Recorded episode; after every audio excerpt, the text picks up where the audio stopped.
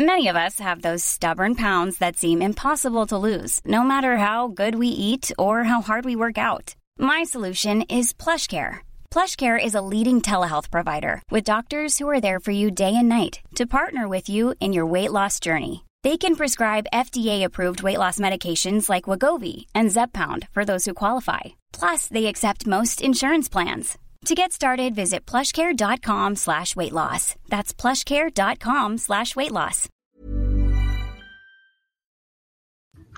Bonsoir, bienvenue dans le podcast du jeudi 9 mars 2017, consacré au, au terrible Barcelone PSG d'hier soir.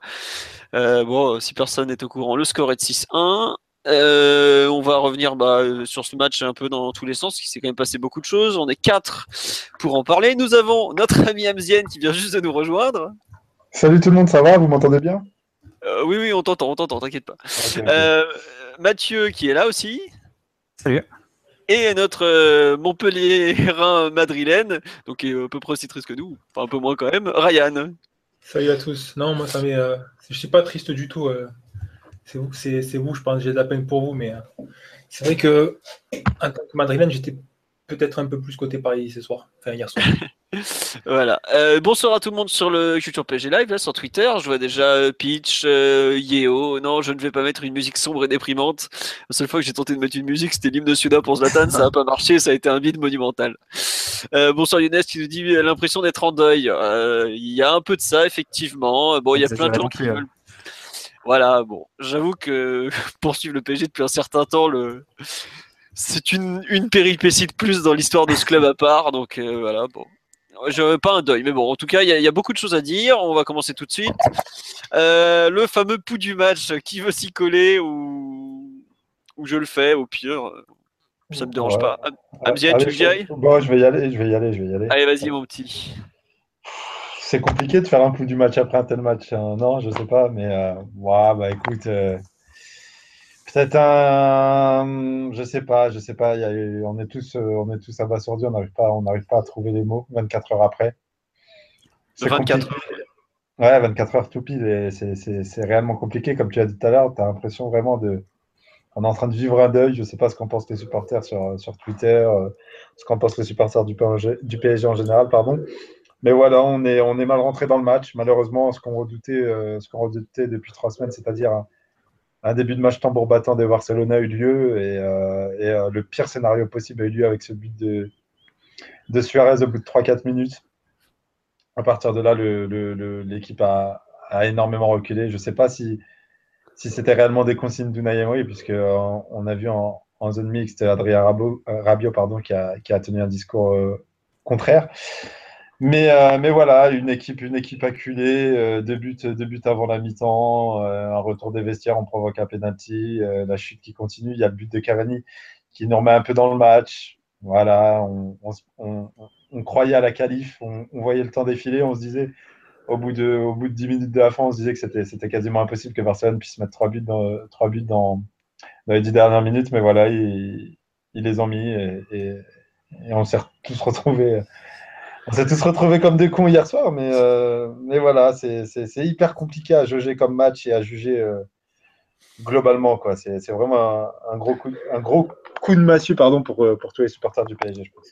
Ouais, je vais compléter un peu ce que tu dis euh, concernant le match. Ça a été vraiment une partie particulière avec euh, effectivement au bout de deux minutes, on fait n'importe quoi, on fait tout ce qu'il fallait pas faire, on se prend un but mais guignolesque. Euh, après, bon, on est dominé, mais on concède pas grand chose finalement. Ils ont pas vraiment d'occasion franche, mais on voit qu'on est on n'est pas dedans, qu'on se fait manger tout cru. On prend un deuxième but qui est complètement guignolesque, mais encore plus. Et là, tu fais mais c'est pas possible. Quand tu leur files le match, retour des vestiaires, on fait pareil une espèce de demi penalty, pas penalty là. J'ai même pas envie de parler d'Aitekin tellement il m'a gonflé, mais pire que Monsieur Bastien. Et euh, bref, 3-0. Et à 3-0, on commence un peu à jouer. On fait Ah putain, ça y est, enfin. Et ça, passe. Puis à 5 minutes de la fin, honnêtement, on est. On y croit tous. Pour moi, voilà, on en parlait avec Mathieu avant le podcast, le temps que les autres arrivent. On disait, bon, bah là, à 3-1, on pensait que c'était bon, quoi. Puis il y a ce coup franc qui sort de nulle part. La faute, elle est débile au départ. Je crois la faute de Verratti, il me semble. Enfin, elle est largement évitable. Et puis, 4-1. Après, ils commencent, d'un coup, deux buts. Ils y croient, 4 5-1, pardon, avec un penalty archi gentil. alors, le 6-1, c'est n'importe quoi. C'est la débandade, la débandade, la débandade, pardon. Et tu te retrouves complètement KO debout. Les joueurs sont KO, ça se voit. Même euh, Emery, euh, devant la presse après le match, je voyais la conf, euh, il savait même plus ce qu'il racontait à un moment. Quoi. Enfin, il, répondait à côté des questions, il répétait toujours la même chose, peu importe la question voilà, c'est vraiment une, euh, une, une, débandade. Quoi. Là, on nous parle de honte sur le, sur le live. Je vois, euh, on nous dit les seuls qui doivent avoir honte, ce sont les joueurs. Euh, un grand merde de Thiago Silva. Euh, non, mais c'est, enfin, c'est pas une histoire de honte, c'est plus une histoire de. Je pense le match a été à peu près aussi rationnel que l'aller en fait d'un match où tout a été parfait, on est passé à un match où tout a été raté, vraiment tout, tout, tout a été raté. Peut-être à part le but et les allez, 10-15 minutes en deuxième période, c'est quand même assez terrible. Quoi. Enfin, je sais pas ce que vous en pensez sur ce match en général, sur euh, ce sentiment un peu étrange. Euh. Mathieu, euh, toi qui es bah, plus impliqué émotionnellement que Ryan, forcément. Je sais pas, j'ai j'ai un peu l'impression, comme dans le film La haine, c'est on tombait d'un immeuble de 5 étages et on se dit de 50 étages et on se disait jusqu'ici tout va bien, jusqu'ici tout va bien et jusqu'au moment où, tout n'allait plus bien en fait. Euh, ça a été le cas sur les dès l'entame de match. On a vu euh, très vite qu'on était qu'on était très mal rentré dans le match, qu'on a qu'on a laissé une marge de manœuvre énorme euh, au milieu défenseur barcelonais pour manœuvrer. On a vu aussi que les individuellement les joueurs étaient très fébriles. Comme tu l'as dit, c'est les deux premiers buts, c'est c'est vraiment la marque d'une équipe qui, enfin, de joueurs qui sont pas qui ont peur limite. Donc voilà, c'est, on va y revenir en détail, mais on est vraiment très triste ce soir l'impression d'une grosse, une opportunité en or qui a été manquée. Maintenant, on est 24 heures après le match. Je pense que l'émotion, la tension et même la déception ont eu un peu le temps de retomber. Et je crois que l'important, c'est d'avoir la tête froide pour, pour essayer de bien comprendre ce qui s'est passé et, et, comment on a pu passer à ce, à ce point à côté de l'événement. Euh, donc, maintenant, il faut vraiment rester lucide et pas tomber dans les, dans les excès. Je pense que l'an dernier, après City, enfin je m'inclus dedans et on avait peut-être, on était peut-être un peu tombé, on s'était peut-être un peu laissé emporter par l'émotion, réclamer de tout changer, etc. Là, il faut, s'agit d'apprendre à rester un peu plus froid et surtout, ça passe par, par ne pas individualiser la défaite. C'est un naufrage collectif, hein, les responsabilités de, tout le monde, hein, le club, le staff et les joueurs sont engagés. Et la pire des choses pour moi serait vraiment de chercher des, boucs émissaires, de faire porter le chapeau de la, la défaite à tel ou tel tous sont passés à côté, même si on évidemment on a eu des, des confirmations que certains sont peut-être un peu trop limités pour le pour le haut niveau, mais qu'il y aura des corrections à apporter sur les, sur les prochaines, prochains étés. Mais à ce stade, il faut vraiment éviter les, les, euh, les, prises de position ou les décisions trop radicales. Il faut, faut pas oublier non plus ce que les joueurs ont fait euh, ces dernières années, ou même il y a quelques jours face à l'OM ou à, ou à aller face au Barça. Donc euh, voilà. Hmm. Vraiment se reprojeter d'ici la fin de la saison et puis rester un peu lucide et garder la tête froide et on verra cet été pour les leçons à tirer. Euh, juste pour compléter sur ce que tu dis, d'ailleurs, euh, hier, euh, quand Nasser a été interrogé sur Emery, il a tout de suite botté en touche en mode non, mais c'est pas la peine d'en parler, c'est vraiment pas le moment et, tout ça. Et voilà, tiens, juste, on, va, on va parler de ce point vitesse pour l'évacuer parce que globalement, il y a beaucoup de choses à dire. L'arbitrage, oui, on s'est fait voler par l'arbitre. on peut en parler des dizaines de fois. On peut dire qu'il a pas fait ci, il a pas fait ça. C'est fait, c'est fait. Aujourd'hui, on n'a jamais vu un match euh, rejoué à cause d'un souci d'arbitrage. Euh, donc, honnêtement, c'est un faux problème. Et effectivement, ça nous coûte peut-être la qualif, ça nous coûte sûrement pas le match, vu à quel point on a été archi dominé. Et voilà, c'est tout quoi. Enfin, j'avoue que l'arbitrage, euh, Ouais, je, je sais, bah, j'ai posté deux trois news dans la journée là-dessus, mais je trouve que c'est pas forcément le, le, le, sujet de fond du podcast qu'on a, on a envie, qu'on a envie d'aborder. Quelque part, on paye, je pense, un peu le, le manque de poids du PSG dans les instances, mais ça, c'est pas lié à PSG et Barça, c'est c'est plus général parce qu'on a rarement eu un, avantage, un arbitrage spécialement favorable euh, en Coupe d'Europe. Ce qu'il faut dire, c'est que quand tu acceptes de défendre euh, aussi bas dans tes 20, 25, 30 derniers mètres, forcément, tu sais que tu vas avoir des contacts un peu litigieux dans la surface et donc tu acceptes de prendre le risque euh, euh, sur euh, deux ou trois situations, bah, l'arbitre siffle contre toi, surtout quand tu as des joueurs comme Suarez et Neymar qui sont, qui sont très malins et qui savent, qui savent vraiment exploiter ces situations-là. Donc c'était à nous de pas laisser les facteurs extérieurs dans l'arbitrage rentrer dans le match. Si on avait joué notre jeu, on n'aurait jamais, enfin, il y aurait jamais eu, l'arbitrage n'aurait vraiment eu aucune influence et ne serait même pas rentré dans, dans considération. Donc, c'est nous qui, si l'arbitre s'est trompé, c'est de notre faute, je pense. Ouais, voilà. En gros, la conclusion, ça sera celle-là sur l'arbitrage. On va passer un peu plus sur euh, voilà les joueurs. Non, mais en gros, oui, on sait que, enfin, je sais plus, je viens de voir passer ça sur live. On savait qu'on allait se faire voler à, Barcelone entre guillemets. T'en as plein des, gros clubs qui se sont fait avoir par l'arbitrage avant nous. Euh, voilà. Après, quand on prend 6, il n'y a pas que l'arbitre non plus. Donc, c'est un peu ça le, thème du podcast. On, préfère parler du match que, que l'arbitrage. Voilà. Nous dit parler d'arbitrage, c'est masquer nos vraies carences intellectuelles et mentales. Voilà. Donc, nous, on préfère parler de foot. L'arbitre, au pire, bah, il sera rétrogradé s'il n'est pas bon. Tant pis pour nous. On avance. Euh, concernant le match en général, j'estime que euh, Ryan, tu veux donner un avis extérieur avant qu'on passe aux performances des joueurs? Bah, euh, non, va, vas-y, on va parler un petit peu peut-être des performances individuelles, mais euh, Allez. Dans le, pensez bien dans le cadre du collectif, parce que bon, je pense quand même que quand il y a un tel naufrage, c'est compliqué d'individualiser. quoi.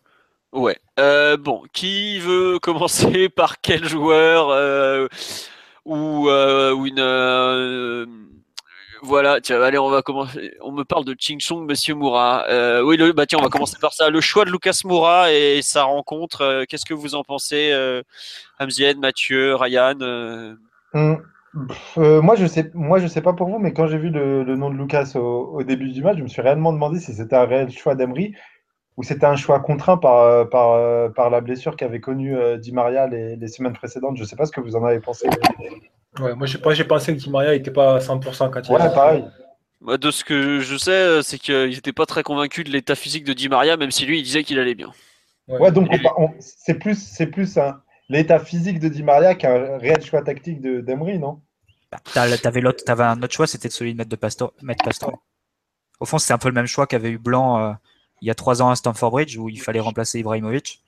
Donc Cavani reprenait la pointe. Il avait dit était le deuxième homme. Et le troisième homme se jouait entre euh, Lucas et Pastore.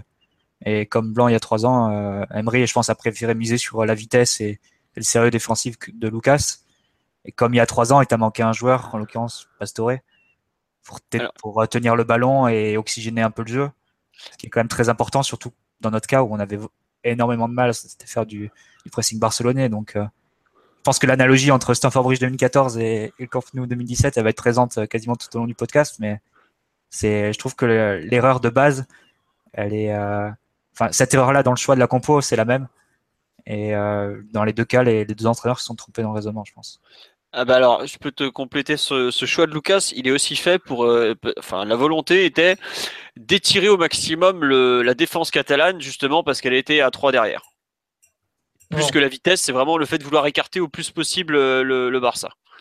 Et bah, malheureusement, on n'a jamais réussi à le faire puisqu'on a le ballon n'est pratiquement jamais arrivé jusque-là mais c'était dans une volonté d'écarter les idées Barcelone, le, bloc catalan, enfin surtout la défense catalane, vu qu'elle jouait à 3, qui est un système un peu particulier où tu te retrouves, bah, tu te retrouves sur du 1 contre 1 en gros. Quoi. voilà l'idée qui était derrière. Après, c'est clair que Lucas a absolument tout raté. Et, au-delà de ses ratés, moi, c'est surtout son engagement euh, et l'intensité qu'il a mis dans, son jeu sans ballon qui m'a réellement choqué. C'est c'est ballon perdu sur ballon perdu et derrière c'est euh, euh, je reviens en trottinant quoi c'est ça, à ce, stade de la compétition, c'est réellement dérangeant pour moi. Bah, je pense qu'enfin, on le sait que le joueur a des limites, mais là, euh, sur un match comme ça, euh, tu te prends ses limites, euh, enfin son, aspect un peu unidimensionnel en pleine face, quoi. Mm. Et malheureusement, ça a fait très très mal hier parce que même en même si euh, Di Maria a pas tout réussi, loin de là, très loin de là même, euh, il a quand même apporté plus en, il a joué quoi 35 minutes je crois ou 33 32 minutes par là sur le terrain quoi. Après voilà oui on le sait que Di Maria est meilleur que Lucas mais il n'était pas en état donc euh, t'as pas le choix tu fais avec quoi. le problème c'est que la configuration du match elle elle appelait pas un joueur comme Lucas je pense parce que en l'occurrence on récupérait les ballons très bas et quant à comme solution pour amorcer des contres, euh, que ce soit Lucas, Cavani et Matuidi, euh, c'est des joueurs qui sont pas fiables techniquement, avec lesquels tu peux pas vraiment penser une transition offensive euh, de qualité. Donc quelque part tu t'es coupé de toute velléité offensive en choisissant, Lucas et en l'ajoutant à, Cavani et Matuidi. Donc ça a été exactement comme il y a trois ans d'ailleurs à Londres et ça a été, je pense, un très mauvais move de ce joueur. Ouais. Euh, concernant les, autres joueurs, euh, bah tiens, tu as parlé de Cavani, vous, voulez qu'on en parle? Parce que, enfin, vous savez que je suis pas vraiment un fan du joueur, mais je trouve que hier, euh, bah, il a fait un vrai match dans des conditions. enfin, il était vraiment tout seul devant et bah, il met son but, qui est pas si simple. Belle, belle reprise comme ça, extérieur et tout. Il touche un poteau qui effectivement aurait pu faire un but. il a encore une occasion. bon, allez, ça me gonfle parce que cette occasion, j'ai l'impression que c'était la même à, City l'an dernier quand il y a 1-0 qu'il la loupe. Et j'ai l'impression que ce, type de face à face, il le rate à chaque fois. Mais bon, ça c'est pas grave. Mais je trouve que même euh, dans l'engagement, le même le jeu en pivot, ce qu'il a réussi à faire face à Piqué ou Mtiti, qui sont quand même des mecs très très costauds, c'est pas loin d'être euh, peut-être à ce niveau-là, euh, sachant que peut-être son match référence pour moi. Mais bon, enfin. Si le pauvre était tellement isolé devant, mais je trouve que dans des conditions vraiment compliquées, il a, il a fait, il a fait, il a réussi à faire un match euh, qu'on peut respecter, franchement. En termes d'investissement, euh, de, tout, c'était pas trop mal. Donc, Moi, je, suis d'accord avec toi globalement, mais je pense que là, Mathieu va me rejoindre sur ce point-là. Moi, le seul réel regret que j'ai avec Cavani dans ce genre de confrontation, Euh, on en avait parlé, je me rappelle, à toute fin du mercato, quand le PSG avait recruté Ressé, on se plaignait justement de ne pas avoir recruté un attaquant qui avait un, un profil tout autre que Cavani, justement, qui, un, attaquant, pardon, qui était capable de jouer de haut but en remise, intelligent techniquement et capable aussi de garder le ballon de haut but pour faire remonter un peu le bloc. Et hier, je trouve, malheureusement, avec, euh, avec notre bloc hyper bas, c'est tout ce qui nous a manqué, ce type d'attaquant. Au-delà de Cavani, on aurait peut-être pu mettre un profil à la Pastore juste derrière lui, peut-être pour accompagner les choses, mais, mais je trouve que c'est un réel manque, un réel manque chez Eddie. Quoi. c'est un manque qu'il faut, qu'il faut essayer de compenser en mettant des, des, bons profils autour. Quoi. Autour, voilà, exactement. Mm. Et c'est vrai que là, additionné, euh, tu essayais de relancer le ballon, donc tu avais euh, ressortir le ballon, pardon, tu avais les deux centraux, Trap, Trap généralement qui envoyait des longs ballons, et euh, ou bien quand tu récupérais vraiment devant ta surface, euh, tu avais Verratti et Rabiot à coller aux quatre défenseurs, et puis devant eux, leur, choix de passe, c'était leur choix de passe vers l'avant, c'était Matuidi, c'était Lucas et c'était Cavani, donc c'est des joueurs qui sont pas forcément sur lesquels tu peux pas forcément t'appuyer, c'est très difficile dans ces conditions. Euh, je pense qu'il en fallait au moins un sur les trois qui, qui puisse aider les, les deux milieux et, leurs défenseurs pour un peu respirer, quoi, parce que tu as, fait un, fait un match, une première mi-temps où tu finis avec 70 passes réussies et, et 30% de possession, je crois, à peine. 29. tu sais que tu vas nulle part avec au Camp Nou quand tu quand es comme ça. Donc, euh. Ouais. Bah bon, c'est, enfin, j'avoue que c'est le seul dont j'arrive à tirer un bilan positif euh, de la soirée d'hier. Donc, bon, c'est pour ça que j'en ai parlé. Euh, mais d'ailleurs, tu dis euh, on n'avait aucun des joueurs capable de tenir le ballon. Tu crois pas que Draxler aurait pu être ce, joueur-là?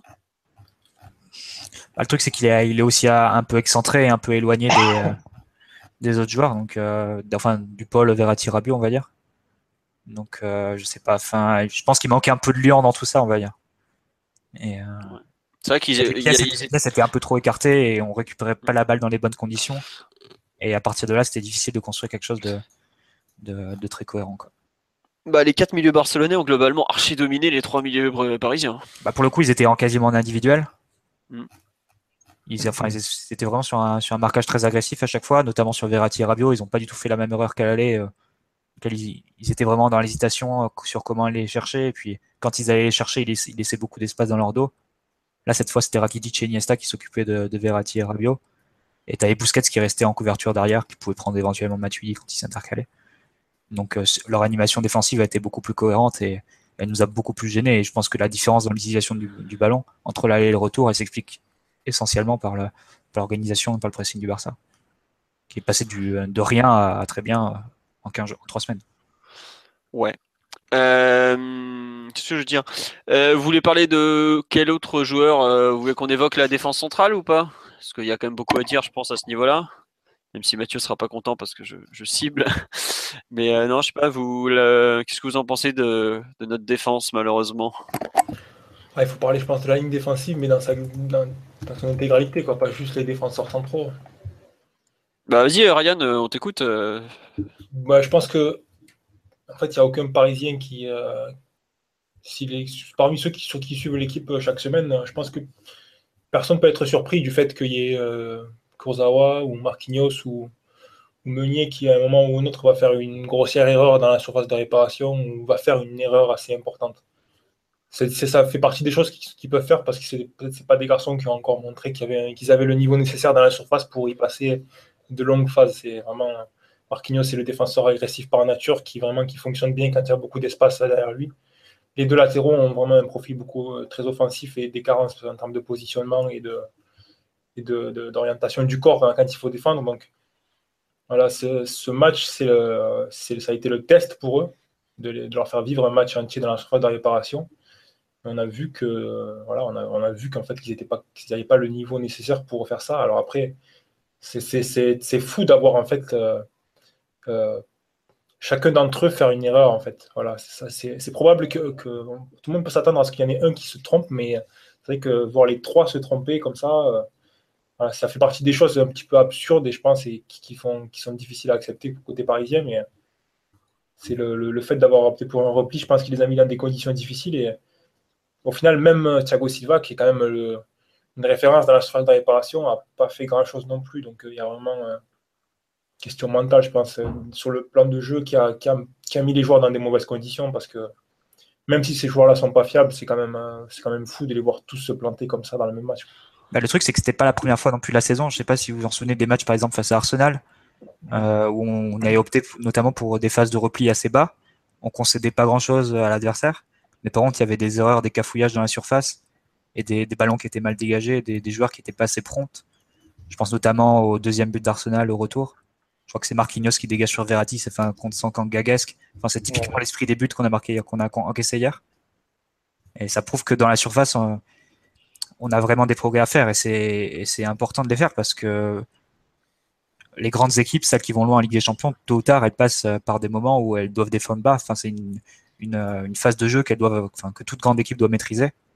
Et autant dans la structure de l'organisation, je pense qu'on peut le faire mais il y a des pièces individuelles qui sont qui sont pas fiables et comme l'a dit Ryan, c'est vrai que elles sont trop trop sujets à erreur quand, quand elles sont trop sollicitées par des par des centres, par des ballons un peu un peu tendus, un peu qui traînent comme ça.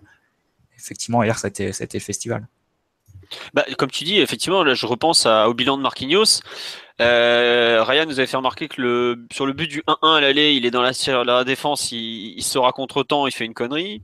Il me semble qu'au retour sur le, le, CSC de Verratti, il est pas net. C'est lui qui contre euh, le ballon et qui l'envoie sur Verratti, qui, le met dans ce but.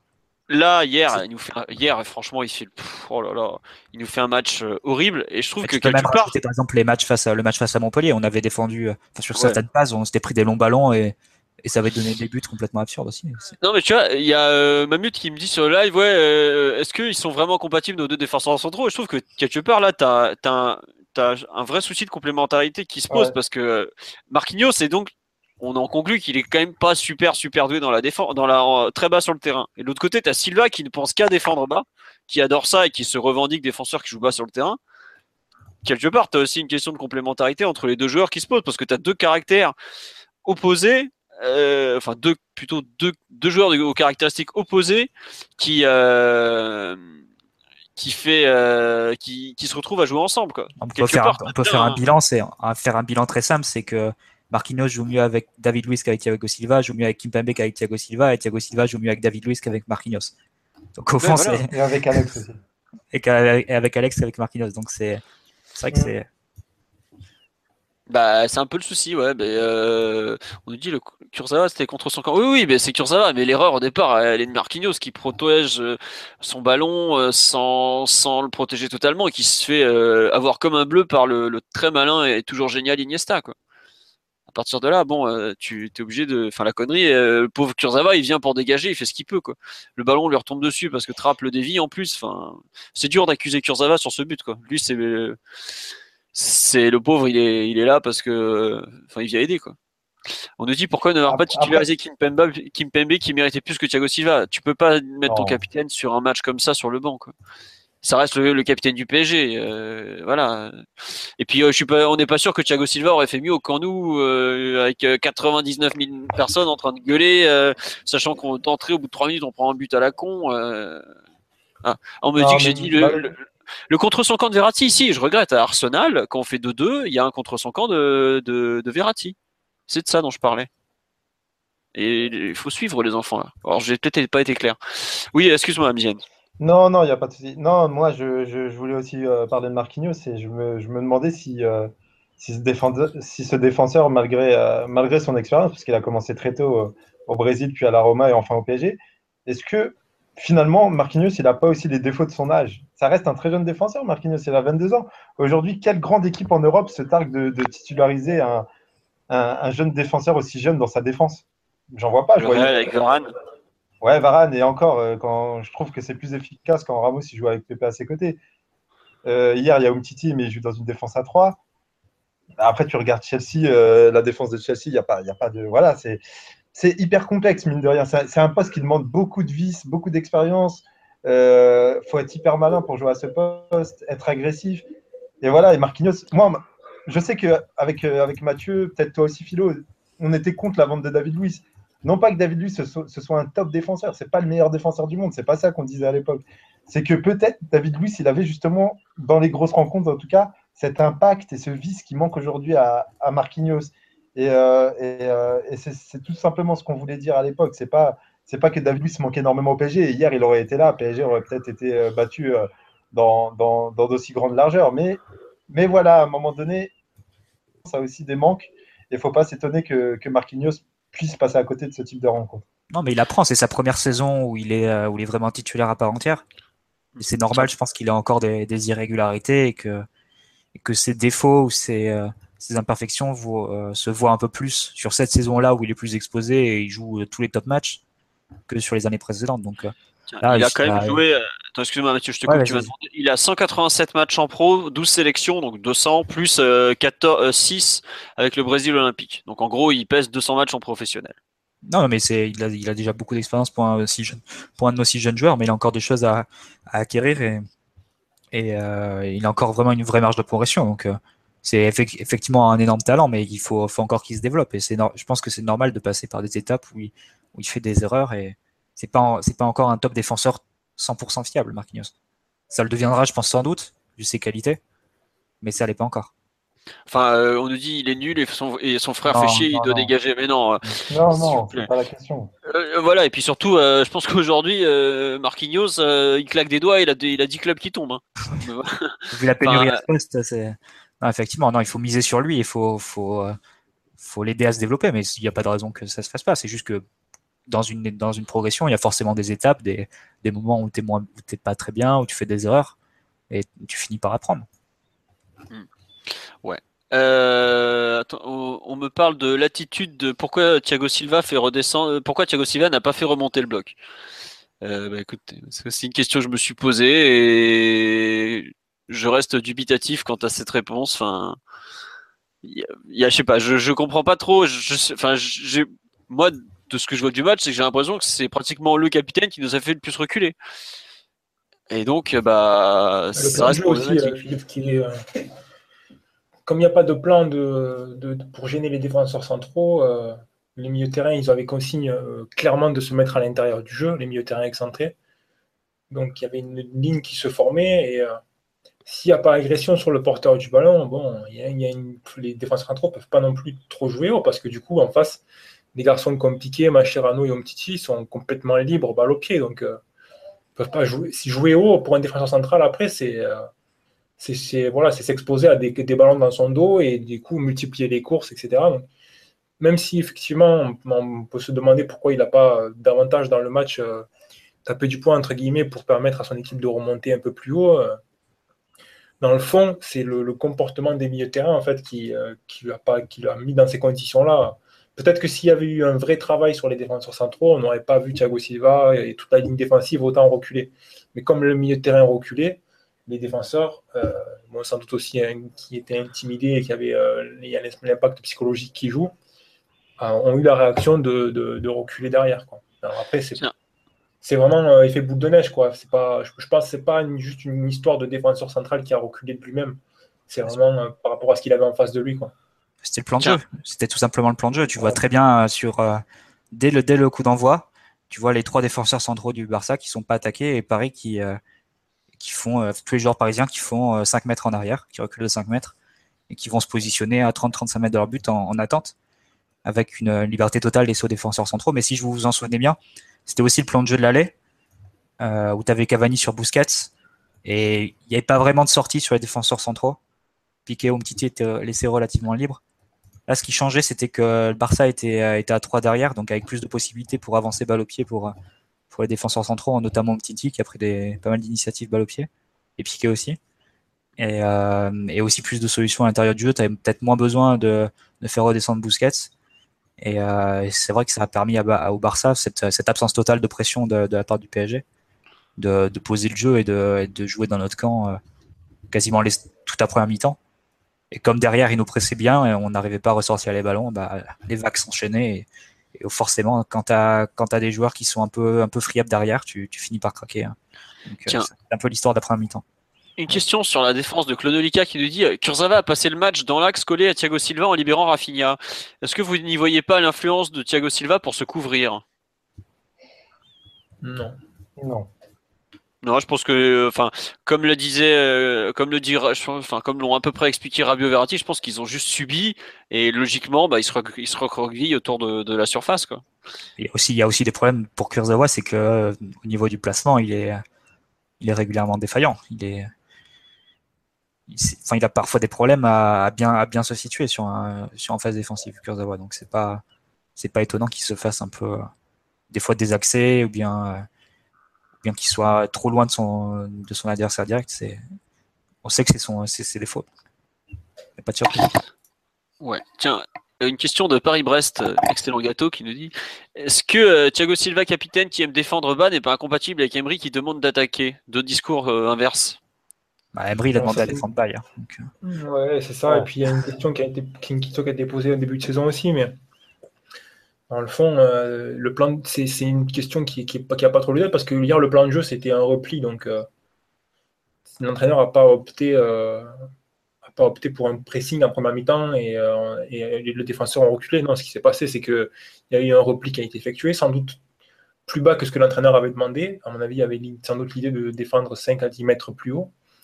Mais euh, il y a eu un Barça qui, s'est montré euh, très agressif avec le ballon et euh, qui a mis le, milieu de terrain parisien sur le, pied, enfin, qui, les a mis en position défensive très rapidement. Donc, voilà, je ne pense pas que ce soit une histoire de, de, de compatibilité, entraîneur-joueur et tout. C'est évident qu'il y a des phases où Thiago Silva il a tendance à reculer, il y a des espaces qui se créent et ça peut être sanctionné, mais ce n'est pas le problème du match d'hier, ce n'est pas ce qui s'est passé.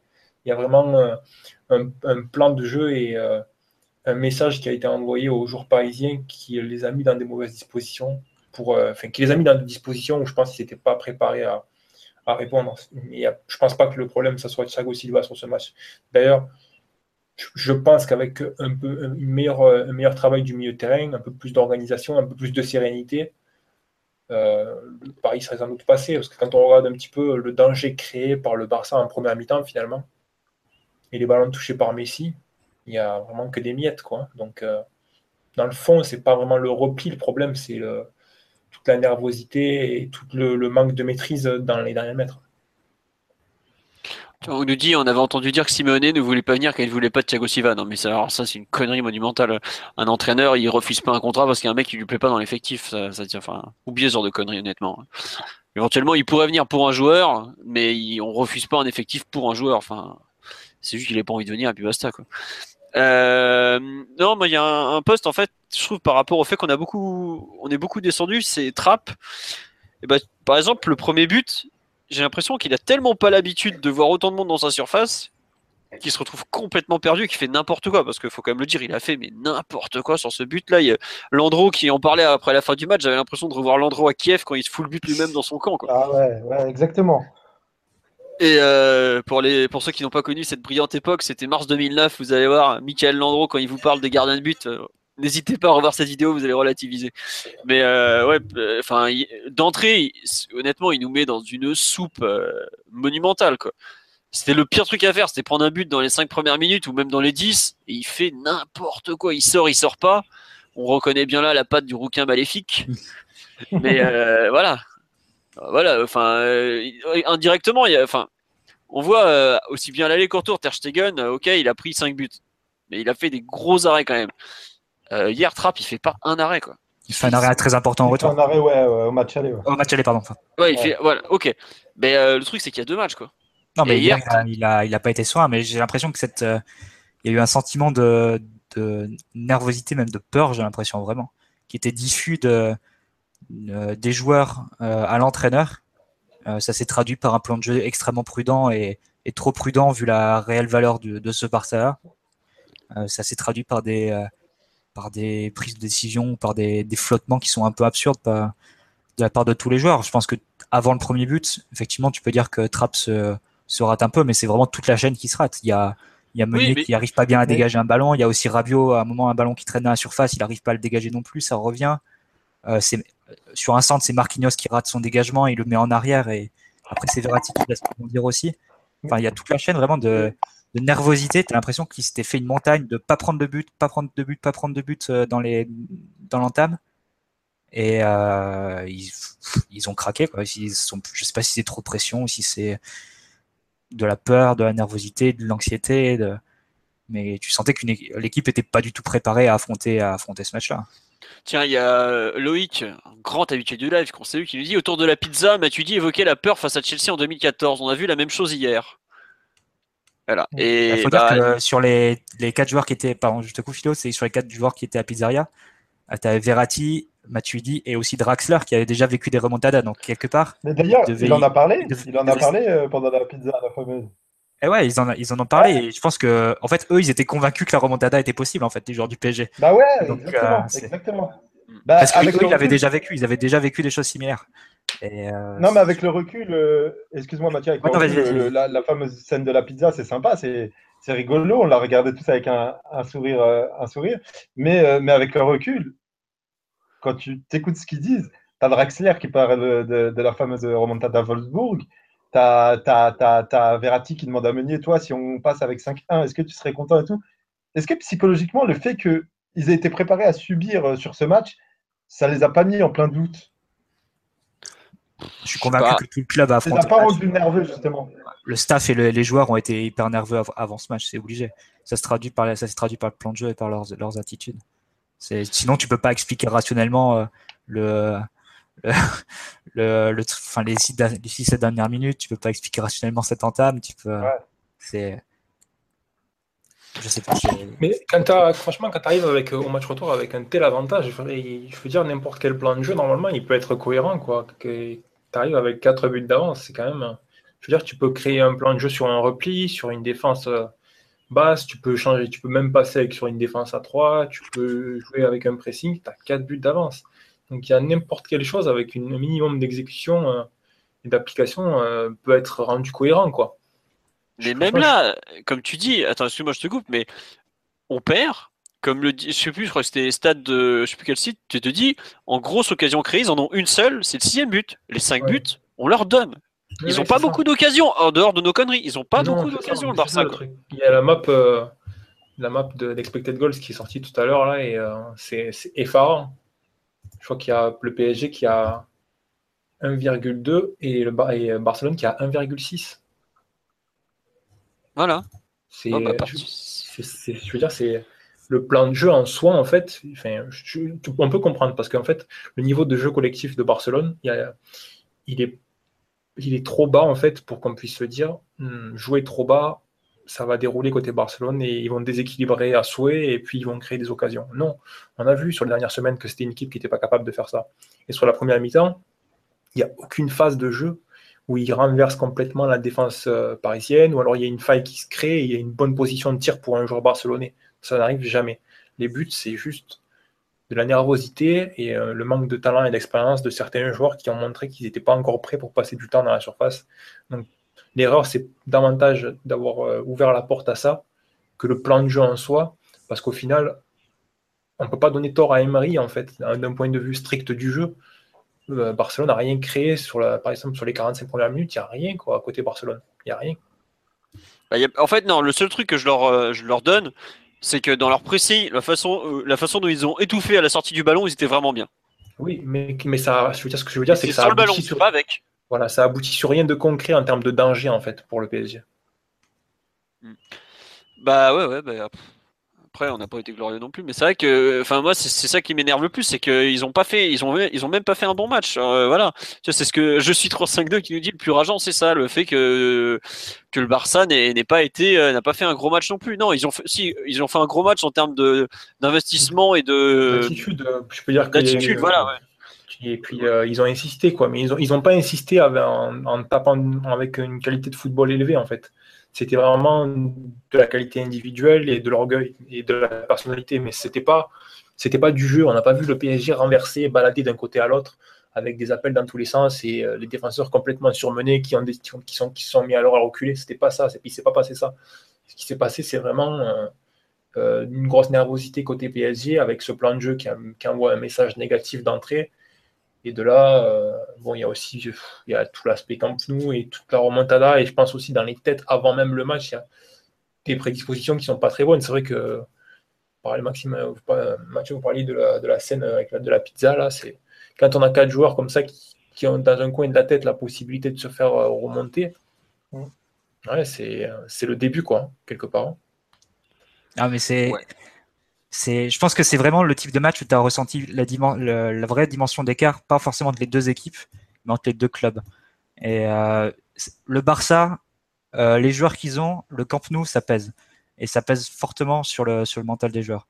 Ça, moi, vraiment, la, partie où ils de la scène dans la pizza où ils parlaient du Camp Nou, ça m'a vraiment marqué parce que tu sens que les mecs ont, sont vraiment intimidés par, par le stade, quoi il, il croit être 15 mètres plus grand alors qu'il euh, fait la même taille que celui du Parc des Princes.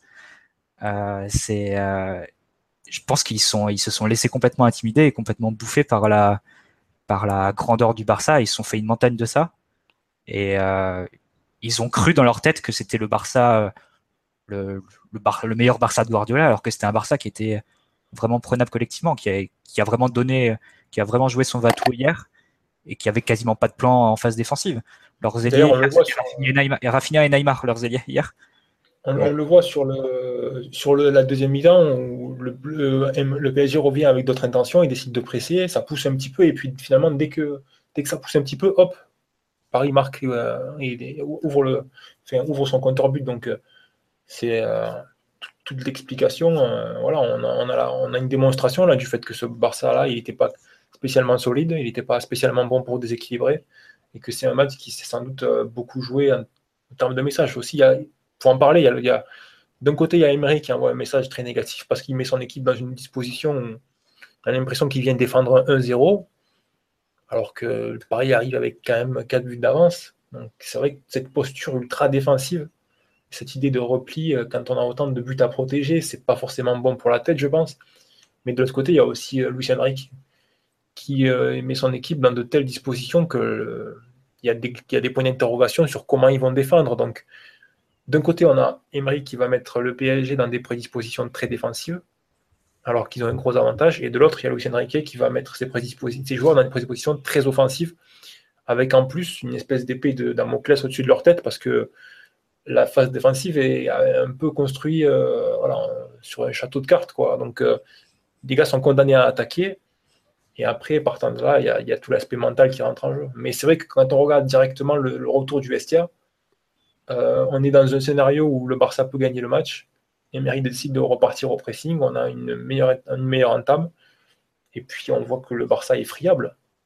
C'est donc, euh, c'est vraiment. Euh, ce but-là aussi, c'est vraiment la démonstration du fait que l'équipe en face, c'était une équipe abordable et c'était pas le géant que les Parisiens avaient dans leur tête. Bah, il l'avait vu à l'aller que c'était pas un géant, mais à l'aller, ils avaient su le bousculer, le géant, et au retour, ils ont repris la. Ils sont retombés dans l'illusion, quoi. Après, il y a tellement de. Enfin. Psychologiquement, on est passé complètement à côté, mais c'est pas la première fois, malheureusement, que ça nous arrive euh, dans ce genre de match. Et c'est un peu. Enfin, même si tous les joueurs qui ont joué ce soir, il y en a à peine 5 qui étaient au coup d'envoi à Stamford Bridge, de mémoire. Il y avait. Euh, bah, Thiago Silva, Matuidi, Verratti, Lucas et Cavani. Et euh, tu as l'impression que 3-4 ans plus tard, l'équipe, euh, bah, le scénario de Stamford Bridge qu'on avait vu venir, bah, là, on l'a revu au camp nous. Quoi. Paradoxalement, tu as une équipe qui est moins expérimentée, celle que tu as hier. Tu plus les Alex, les Mota et les, Maxwell. Ouais. Ah bah hier, euh, Mota, il aurait dit. Hein. Et le et as un autre point aussi, c'est que dans l'équipe titulaire hier, aucun joueur qui a disputé de, demi-finale de Ligue des Champions. Donc, euh, c'est des joueurs qui connaissent pas le, scénario et le l'essence de ce type de match. Et pareil sur le banc, tu as un entraîneur qui a pas qui a qui d'une n'a jamais eu à gérer, je pense, un résultat comme ça hyper favorable après un 4-0 à l'aller. Faudrait vérifier, mais je crois pas que ce soit arrivé dans les dans les dans les épopées de, de Séville. Et lui non plus, il n'a pas a pas la connaissance de, de, de ce type de match qui est encore plus, enfin qui a une dimension encore plus supérieure à celle des, des rencontres à élimination directe de d'Europa League. Donc c'est, on s'est retrouvé un peu dans l'inconnu et effectivement là, collectivement ça a été extrêmement mal géré et l'approche a été complètement foirée. Alors qu'en face, tu as un club qui est complètement rompu. D'un côté, nous, on avait zéro joueur. Qui... Ouais, c'est ça. D'un côté, nous, on avait des joueurs qui avaient fait zéro demi-finale de Ligue des Champions, et de l'autre, on avait qui avait gagné, qui en avait gagné quatre. Je pense que mentalement, tu as, une équipe qui est quelque part beaucoup plus prête que l'autre, de base. Ouais, ouais. Et puis après, euh, enfin, ce que dit Emery, enfin ce que dit Rabiot qui est assez fort, c'est quand il dit ouais, euh, on n'a pas appliqué les, consignes et tout, c'est pas ce qui était prévu. C'est, je pense ouais que les, les joueurs, je sais pas si, enfin, je sais pas, il y a un truc qui m'a choqué par exemple, c'est que c'est quelqu'un qui m'a fait remarquer ça, m'a fait ouais, on est à 5, je sais pas, c'était euh, mercredi midi, il me fait ouais, on, est à 7-8 heures du match et il fait encore en train de faire les cons sur Instagram. Tu vois, avant l'aller, t'avais une concentration qui était tout autre. Et je sais pas, j'ai l'impression qu'on s'est retrouvé à, faire euh, un, une demi-préparation en mode bon, on sait que ça va être dur, mais les mecs, ils avaient à la fois peur, mais ils étaient pas inquiets. Et ça correspond un peu à ce qu'on a vu sur le terrain, à savoir ils ont joué, mais pas vraiment quoi. Et c'est super frustrant parce que tu te retrouves vraiment en ah, bah, comme euh, aujourd'hui, tu te retrouves à la porte quoi, vraiment comme un con, alors que tu avais tout en main, que tu avais montré à l'aller que tu n'avais rien à envier à cette équipe pour peu que tu t'impliques. Et finalement tu bah, as été mangé par des trucs extérieurs et que t'as pas été toi-même quoi tout simplement. C'est ce que dit Thiago Silva dans son interview à Globo. Ouais euh, on, est capable de faire beaucoup mieux on n'a pas été nous-mêmes. Mais après faut peut-être falloir savoir pourquoi parce que c'est quand même pas la première fois qu'on n'est pas nous-mêmes quoi. Moi je suis convaincu que sur la préparation du match les, joueurs et le staff était convaincu que le Barça était incapable d'en mettre 5 ou 6 au PSG. Et, j'étais convaincu qu'il partait du, du, principe qu'en marquant un seul but, ça passait. Et on l'a vu sur le but de Cavani, l'explosion de joie du staff.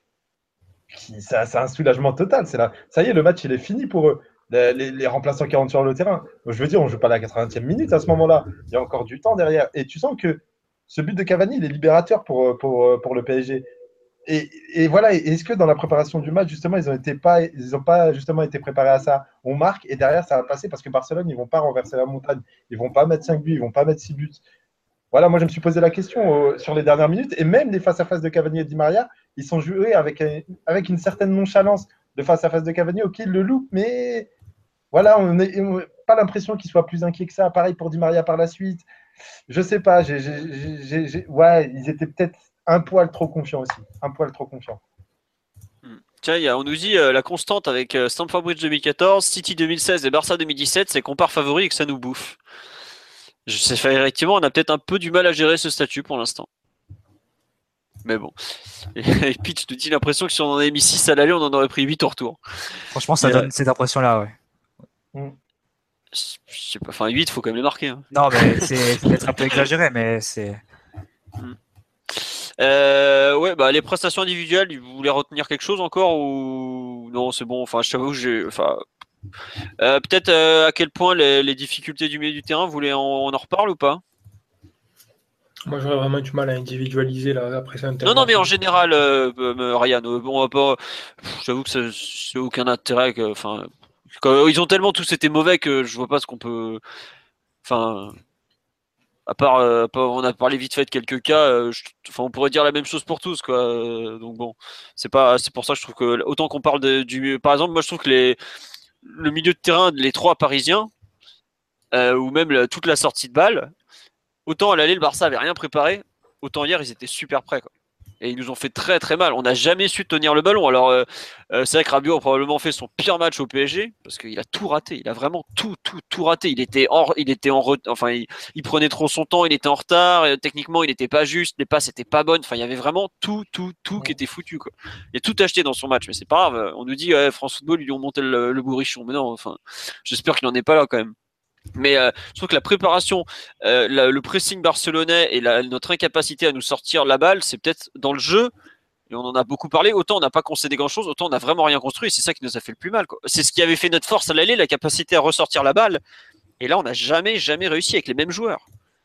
Alors, ce qui avait changé, c'était l'organisation était l'organisation l'organisation adverse n'était pas la même, c'est vrai. Ça, bon, on est passé d'une équipe avec un pressing complètement cassé et euh, une deuxième ligne de milieu de terrain qui laissait beaucoup d'espace euh, entre- avec sa défense. Donc, il y avait toujours une ligne de passe disponible vers l'avant pour les euh, Parisiens dans le match aller. Là, sur ce match retour, il y a un Barça qui est beaucoup plus oppressant et c'est c'est- ce qui était certain, c'est que le, Barça, le PSG allait être testé sur sa capacité à sortir le ballon et donc à montrer le, niveau technique euh, sur des, phases très courtes et très rapides, à, garder la balle, à, obtenir une faute, à gagner des mètres. Et là, il y a une, grosse faillite collective et, euh, et individuelle. Après, ce sont des choses qu'on a aussi vues cette saison. Quand les équipes pressent le PSG, on voit que c'est une équipe qui a du mal à sortir le ballon. Quand ça commence à mettre un peu la pression, ne serait-ce que sur les premiers passeurs, on voit qu'il y a un manque de mécanisme et un manque de, on va dire, de, mouvement dans l'animation. Donc, on imagine bien que s'il y a une équipe euh, super agressive avec la qualité des joueurs du Barça qui se met à, presser très agressivement, ils peuvent avoir beaucoup de difficultés. C'était prévisible que ça se passe comme ça. Bah prévisible, euh, ouais, mais par exemple, il y a un truc qui m'a choqué, c'est que normalement, quand on est en galère pour relancer, Trapp allonge et va chercher le latéral côté droit euh, ou côté gauche, puisque Meunier et Kurzawa ont un bon jeu de tête. Hier, on l'a fait quatre ou cinq fois. Je sais pas s'il y a une seule fois où Meunier a su faire, euh, a su faire sa déviation vers Lucas. Non, Parce que Barcelone était, a été vraiment présent au second ballon aussi. Je pense que ils avaient Ouais, aussi préparé ce cas, figure- ce cas de figure-là, le Barça. Ah oui, il l'avait préparé. Après le match aller, il a quand même déclaré que c'est le match qu'il a le plus analysé depuis qu'il était au Barça. Ah je bah ouais, que, ouais, euh, ça, il- ça s'est vu. Hein. Je pense qu'ils euh, ils l'ont préparé beaucoup plus sérieusement que l'aller, où effectivement ils sont venus sans aucun plan. Ils, ils ont laissé Paris relancer. Typiquement, le, troisième but de Di Maria à l'aller, ça part d'une relance de, trappe entre, vers Rabiot entre Messi et Suarez qui euh, font un, pressing, euh, on va dire, pour la forme. C'est un but qui était impossible à marquer hier. Parce que tu avais euh, une présence beaucoup plus stricte de Messi et Suarez sur les deux défenseurs centraux. euh, parce que Rabiot a été suivi par, l'un des relayeurs, en l'occurrence c'était Rakitic. Donc voilà, c'était Barcelone qui était beaucoup plus, beaucoup plus agressif et qui avait bien mieux préparé son affaire que- qu'il y, a, qu'il y a trois semaines. Ouais. Tiens, on parle de changement. Euh, bah alors les changements, bah, le changement Di Maria Lucas, il était assez évident. Euh, L'entrée d'Aurier pour euh, Draxler, Draxler était commencé à être cuit et surtout euh, Emery est un adepte du double latéral. Ouais, mais c'est grosse erreur quand même. Ouais, ça, c'est que bon, Ça, ça rajoute de la peur, ça. Voilà, c'est à nouveau, à nouveau Voilà. envoyer un message, euh, on va dire. Ah oui, euh, le signal, il est négatif. négatif. Ouais, Exactement. mais regardez, euh, il l'avait fait à Lyon, ça s'était très bien passé. Donc euh, bon, faut pas, faut pas non plus l'oublier que ça, ça avait déjà eu un aspect positif. Et enfin, le dernier changement, euh, le plus choquant, enfin celui qui a le plus surpris Meunier Krikoviak, c'est juste parce qu'il savait qu'il allait balancer, que les Barcelonais allaient jouer le long, et il- on connaît les difficultés de lecture de, de Meunier sur les longs ballons, malgré sa taille. Et donc il a fait rentrer Krikoviak pour ça. Je Ça, me suis renseigné à ce sujet.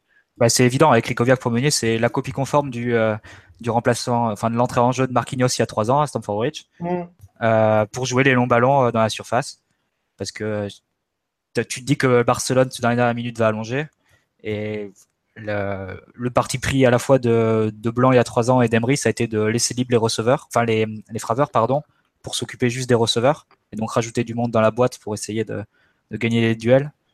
Et euh, au final, ça n'a pas payé vu que on est, euh, on est pris sur un centre.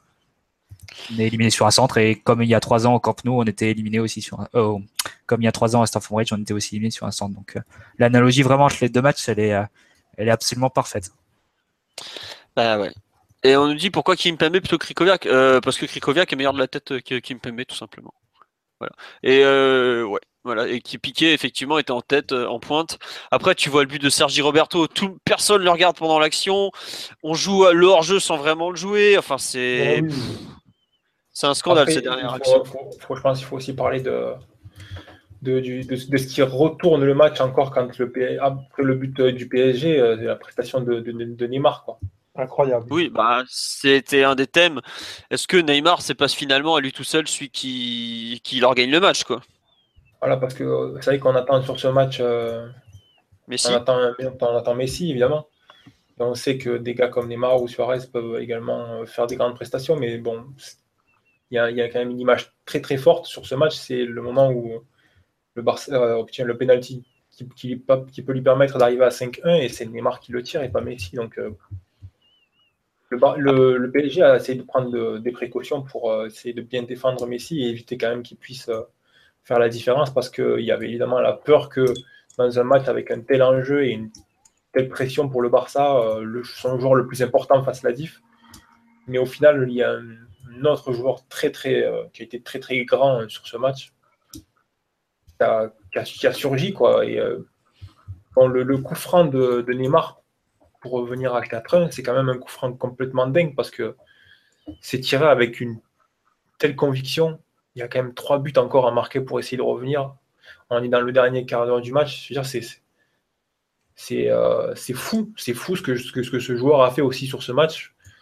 Pour relativiser un petit peu la défaite du, PSG, quoi. Il y a quand même eu euh, l'éveil d'un, volcan, quoi, entre guillemets. Quand, quand on a un joueur comme ça qui, qui croit encore que c'est possible de gagner alors qu'il y a trois buts à marquer, qui va envoyer ce coup franc extraordinaire, après d'ailleurs qui, marque le penalty, et puis la passe qu'il fait sur le, but de Sergio Roberto, bon, toute la lucidité quand même du joueur, qui dernière action du jeu avant le coup de sifflet, qui va chercher un ballon piqué et une passe plutôt que d'essayer de frapper. Voilà, c'est la démonstration d'un joueur euh, absolument énorme. Donc, ça aussi, je pense que c'est compliqué à, contrôler. Il y a une part aussi de, génie côté barcelonais que, que le PSG pouvait peut-être pas forcément prévoir et bien défendre. Bah, il est, enfin, Neymar est impliqué sur 4 euh, buts. Voilà, mais je veux dire, c'est beaucoup quand même là. C'est une prestation d'une autre dimension. Moi, je pense que c'est peut-être le match le plus grand qu'il a joué depuis son, début professionnel. C'est euh, ce, coup franc et puis cette passe à la fin, c'est extraordinaire. Donc c'est vrai que Côté parisien aussi, il y a, quand même. Euh, c'est sûr que si on a Neymar dans ces conditions-là et qu'il retrouve un, Messi à un niveau un peu plus élevé, la montagne devient euh, pas insurmontable, mais bon, c'est compliqué là de voir le bout. Hein. Bah déjà à l'aller, ça avait été de loin le meilleur Barcelonais sur le terrain, enfin hors gardien, je parle. C'était voilà. Après, je t'avoue que bon, le penalty, il est gentil, il saute un peu, comme on dit, il doit aussi être vestiaire à 70e. Mais euh, voilà, quoi. Comme, comme nous dit Panamesi, on a une certitude maintenant, on n'aura jamais Neymar. Euh, oui, c'est vrai qu'entre le match et ce qui se sont mis sur les réseaux sociaux après la rencontre, les retrouvailles euh, Neymar-Marquinhos en sélection, ça, ça promet un peu quand même. Parce que je suis pas, je suis pas sûr que ça soit très bien passé. le tacle par derrière qui met à Marquinhos, il est quand même super sale, quoi. Bon, enfin après, il s'excuse. Après, bon, c'est les genres de choses qui peuvent arriver. C'est des Brésiliens. Ouais c'est totalement possible qu'il soit, soit déjà passé à autre chose. Hein. Oui, oui, c'est. Mais bon, enfin, euh, je t'avoue que dans les trucs qui ont fait basculer le match, ouais, il y a clairement Neymar. Euh, c'est vrai que le Messi, le fait qu'il lâche le penalty et le coup franc, c'est quand même pas rien, quoi. Le penalty, tout à l'heure, c'est super significatif parce que c'est quand même, c'est quelque part, c'est le, renoncement de, de, plus grands joueurs qu'on connaît. Et euh, euh, il y, y, en a un autre qui prend les responsabilités et qui y croit. Quoi. en fait, il n'y a, que Neymar qui y croit à ce moment-là dans ce match. Mm.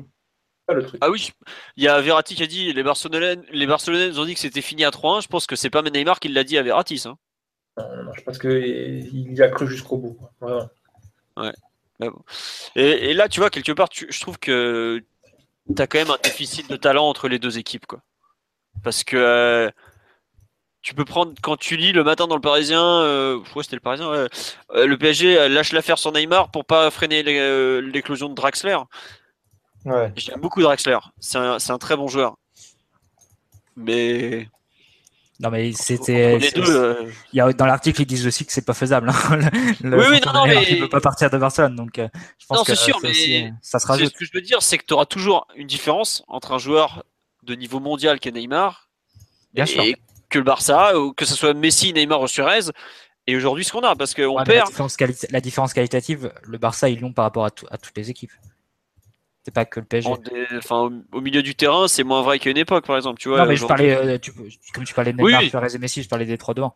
Là, le PSG, je pense que si tu as, une attaque d'Imaria, Kevin Draxler, c'est évidemment en dessous de, de, la MSN, c'est évidemment en dessous de la BBC, euh, c'est évidemment en dessous de ce que de, de ce qu'a le Bayern, c'est dans le chapeau en dessous. Mm. c'est pas, pas 15 niveaux en dessous. Tiens, on outil, euh, je pense que l'inverse c'est vrai aussi. Marco Verratti n'ira pas au Barça après ce match. Euh, non, mais déjà, il était. Ouais, Est-ce que vous pensez que Verratti pense à partir du club? Non, Verratti est très très attaché au PSG. C'est pas du bluff. Et au contraire, un truc comme ça lui donne encore plus envie de rester, euh, comme à Cavani d'ailleurs, pour pour revenir quoi. Parce que globalement, c'est pas des joueurs qui renoncent au PSG. Euh, ça leur fait mal, c'est sûr, mais c'est pas. On va en parler après là. C'est l'impact de, ce match sur la suite euh, du club, de la saison, de tout. Mais c'est pas de Verratti est sûrement pas un joueur qui renonce. Au contraire, c'est où il aura vraiment envie de partir, c'est quand on aura perdu beaucoup de façon euh, encore plus encore pire que ça, je pense. Si un jour on est sorti au premier tour, euh, là, il y aura vraie réflexion. Ou quand on aura gagné, si un jour on gagne la Ligue des Champions, pareil, il y aura. Je pense qu'il voudra partir à ce moment-là. Ce qu'il aura dit, c'est bon, j'ai bouclé ma boucle. Mais là, euh, c'est pas forcément un truc qui va lui donner envie de partir. Quoi. Envie d'avoir encore plus de responsabilités, euh, ouais, clairement. Par contre. Bon. vous voulez rajouter quelque chose sur le, le match ou on passe à l'impact de cette rencontre? On peut passer à l'impact. Bah, moi, je pense qu'on a tout, tout vu, enfin à peu près tout dit sur le match. Mathieu, tu veux rajouter quelque chose sur la partie? Non, pas spécialement. bon, bah alors, à votre avis, on va faire l'impact sur les suites de la saison. Après, on fera l'impact sur le club en général. Quel impact pour la, fin de la saison? Comment on se remet de cette, euh, bah, de cette défaite historique, tout simplement? Qui veut se lancer sur ce thème euh, bah, un peu joyeux? en, rejouant très vite et en essayant de réenclencher euh, une dynamique positive le plus vite possible. Le plus vite possible. C'est pour ça que je pense que si on se projette un peu sur le match face à Lorient dimanche, et en plus, avec l'obligation de résultat qui est la nôtre, je pense qu'il faut, il faut mettre la meilleure équipe possible. Il ne faut pas, faut pas faire un turnover large et essayer d'impliquer des remplaçants dont on sait qu'ils n'ont pas le niveau euh, pour, pour le PSG. Et il faut tout de suite se refaire jouer, faire jouer ta meilleure équipe et, mm. et les, leur redonner confiance face, face aux derniers de Ligue 1 et, qu'ils puissent passer à autre chose, je pense. Effectivement, ça risque d'être un match assez, assez pénible. Je doute qu'on se balade. Mais il faut en passer par là pour, euh, pour, pour, pouvoir passer à autre chose. Ces, dernières années, après les éliminations en, quart de finale, on a plutôt bien négocié nos, nos éliminations et nos déceptions, euh, notamment à la sortie de ces rencontres-là contre Barcelone et Chelsea en quart de finale. Après Chelsea, on va perdre à Lyon. Hein. y a pas... De mémoire, après Chelsea, on perd 1-0 à Lyon en faisant un contre City, Excuse-moi, excuse contre City l'année dernière on gagne 6-1 avec un Laurent Blanc complètement euh, complètement ah, oui, c'était pas 5 ans et Rémi Vercoutre, il encaissait des frappes au milieu. Exactement, exactement. Euh, on va à Lorient, ils sont capables d'encaisser des frappes du, terrain. Hein. Même si le gardien est le mot mauvais de l'histoire, mais ils sont quand même pas ah, terribles. Pas ce moment, Benjamin mais, euh, mais, voilà, voilà, comme le dit Matt, il faut, faut, tout de suite rebondir en Ligue 1. C'est sûr que c'est moins excitant. Quoique cette année, il y a un défi. Euh, Monaco est en tête, Nice nous talonne et a le même nombre de points que nous même.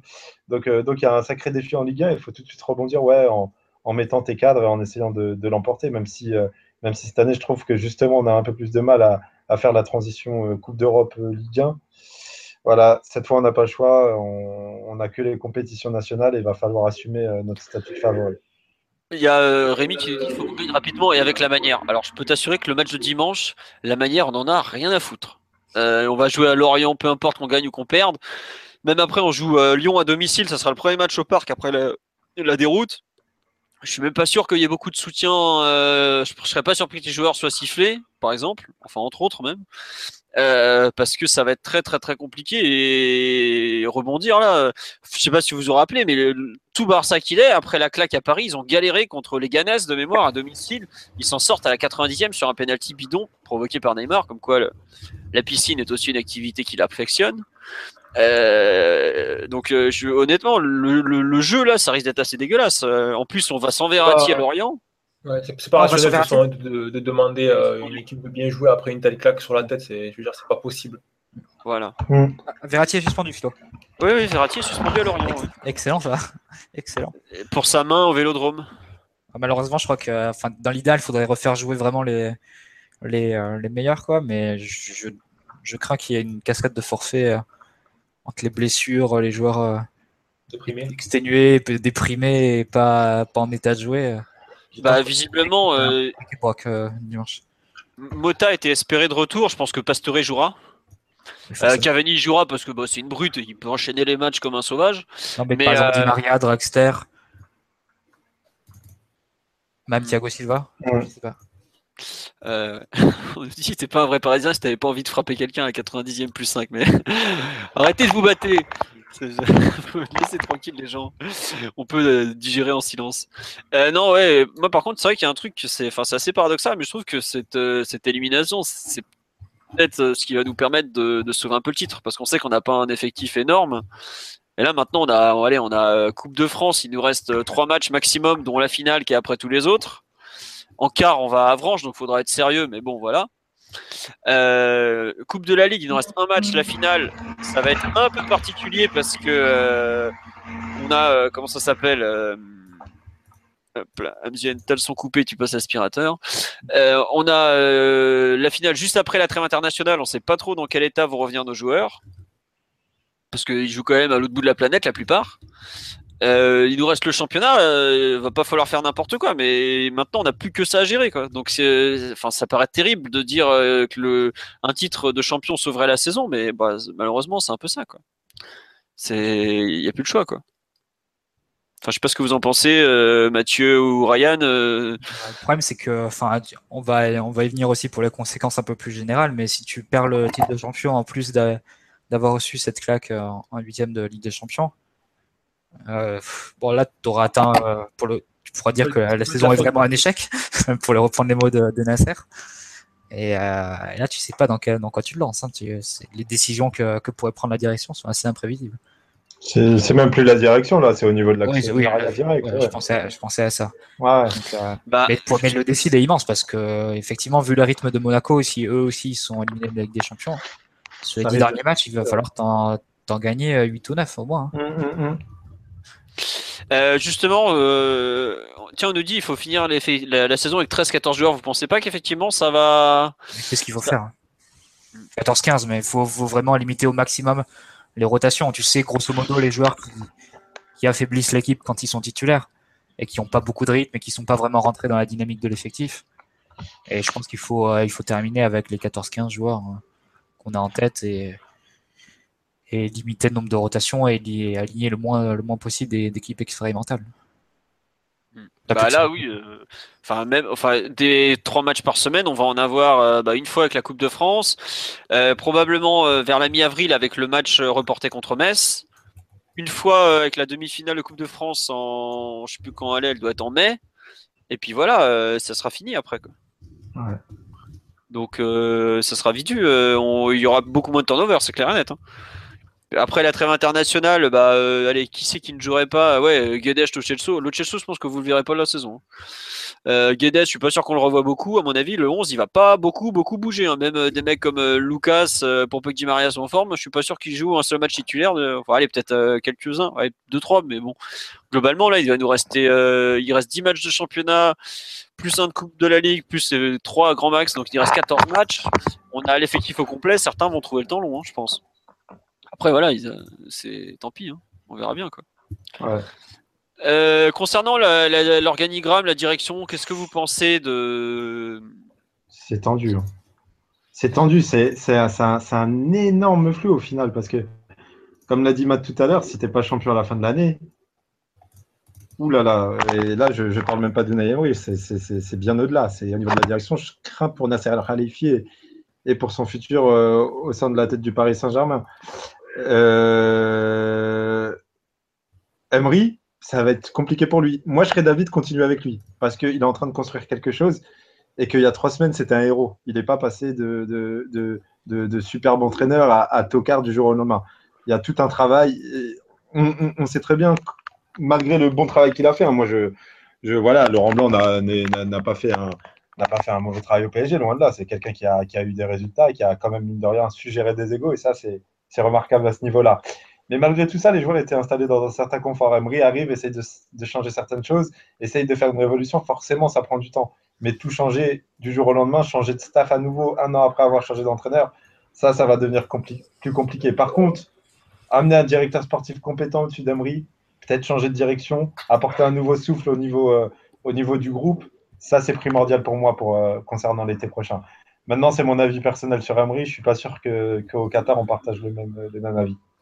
Bah, en fait, le problème du match d'hier, comme on l'a dit, c'est qu'il y a, on se retrouve dans des situations qu'on a déjà vues l'an dernier, à savoir qu'on est passé pour des comptes dans toute la planète. Bon, c'est pas grave, on a l'habitude. Ceux qui suivent le PSG depuis un certain temps ont l'habitude de l'humiliation. À l'époque, c'était on passait pour des cons en France, là, c'est devant toute l'Europe. Donc ah, quand tu prends, il y a quand même un changement de, il y a quand même un changement de standing.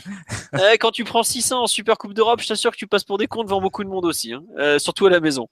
Et voilà. Mais euh, après, t'as un problème dans le match d'hier, c'est que si tu vires ton coach tu, tu, tu prends clairement l'image d'un club instable après avoir déjà Ouais, viré voilà. Ancelotti, après avoir viré Blanc ensuite, qui avait malgré tout des résultats euh, satisfaisants, je vais pas honte de le dire, des résultats satisfaisants.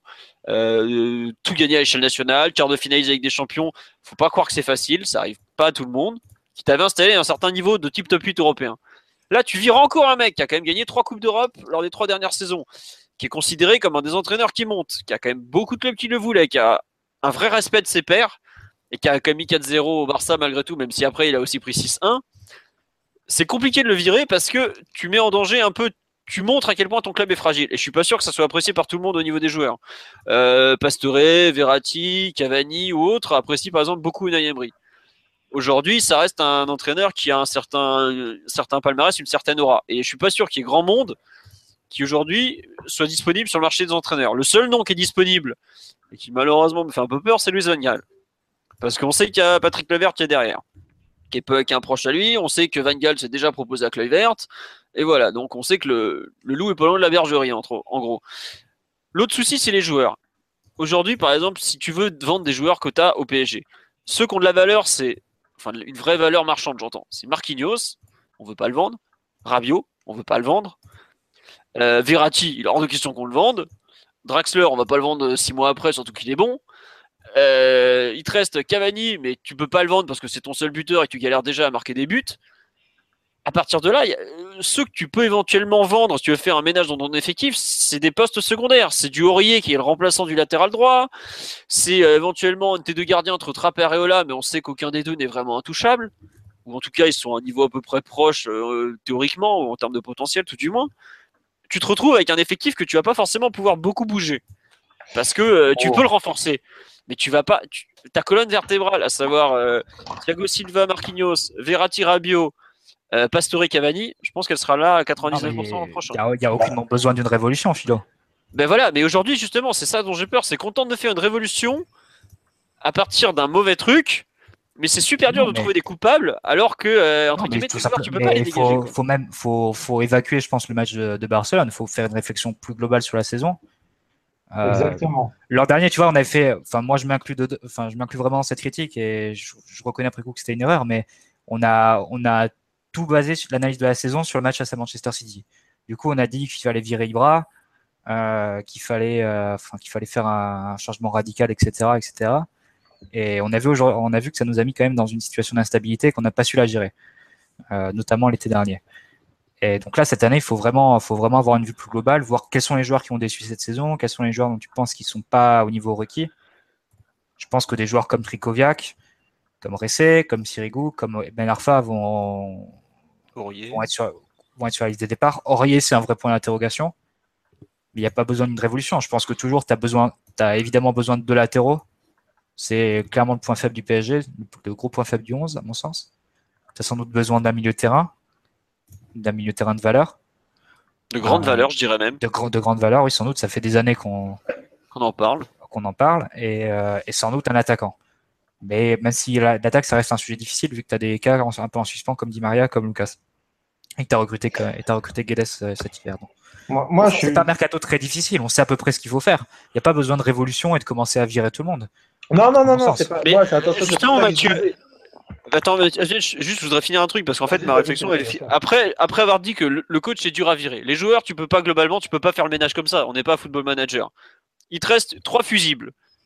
Kluivert, qui est arrivé il y a pas longtemps et qui a pour lui le fait d'avoir ramené Draxler. Bon, certes, il a ramené Guedes, mais c'est un pari sur l'avenir, donc techniquement, on peut pas pas trop juger, même si j'ai quelques doutes, comme je l'ai déjà dit.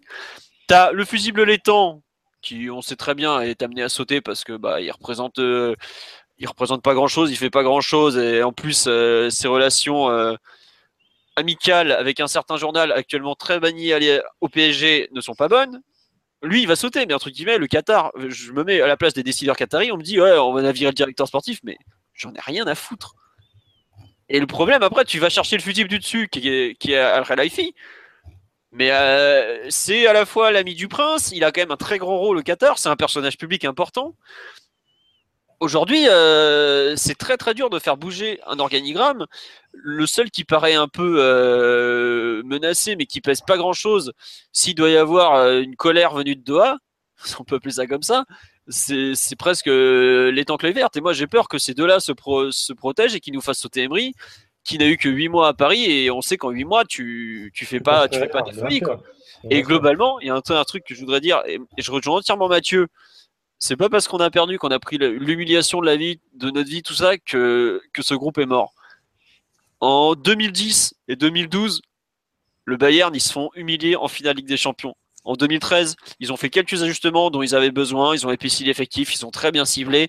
C'est devenu une machine avec pratiquement le même groupe, le même entraîneur. Ils ont perdu le championnat face à, face à Dortmund aussi. Et ils s'étaient fait mais défoncer en championnat par Dortmund. En finale de Coupe d'Allemagne, ils prennent 5-2. Ils se font mais piétiner littéralement. Lewandowski leur marche dessus.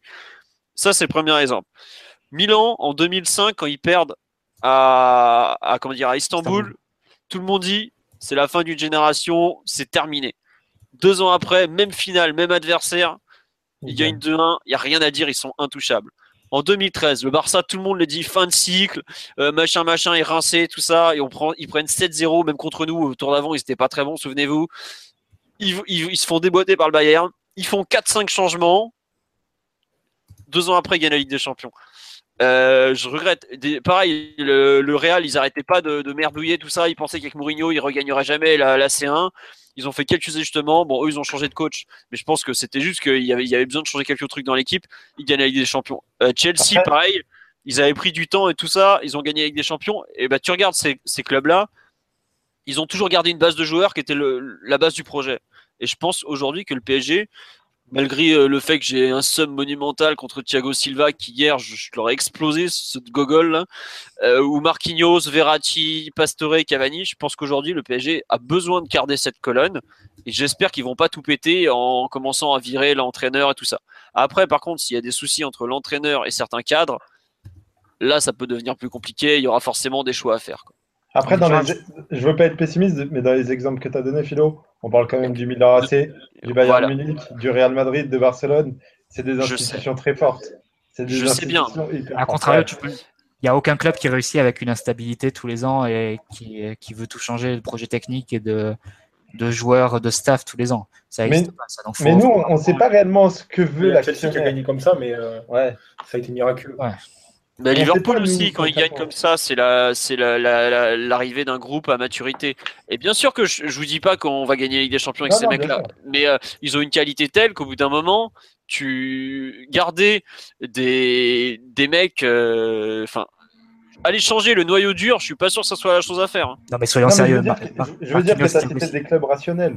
Paris, c'est autre chose. Mais arrête, le, Bayern, c'est tout sauf rationnel. Et, le, franchement, ça reste une institution beaucoup plus forte que le PSG aujourd'hui. Mais si tu voyais le cirque que c'était quand il y avait Van Gaal, euh, je peux te dire que quand ils vont chercher Youpankes, ils sont au fond du trou, les mecs. Euh, c'était l'autre qui monte ses couilles à l'entraînement. Tu vois la ah, gueule de l'institution. C'est 2-3 Ligues des Champions avant tout ça.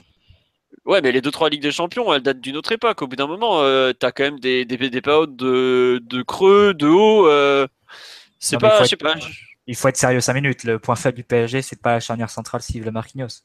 Il y a, d'autres postes où tu dois te renforcer avant. Et euh, c'est sur ces postes-là qu'on a énuméré tout à l'heure qu'il faut essayer de faire les sauts de qualité.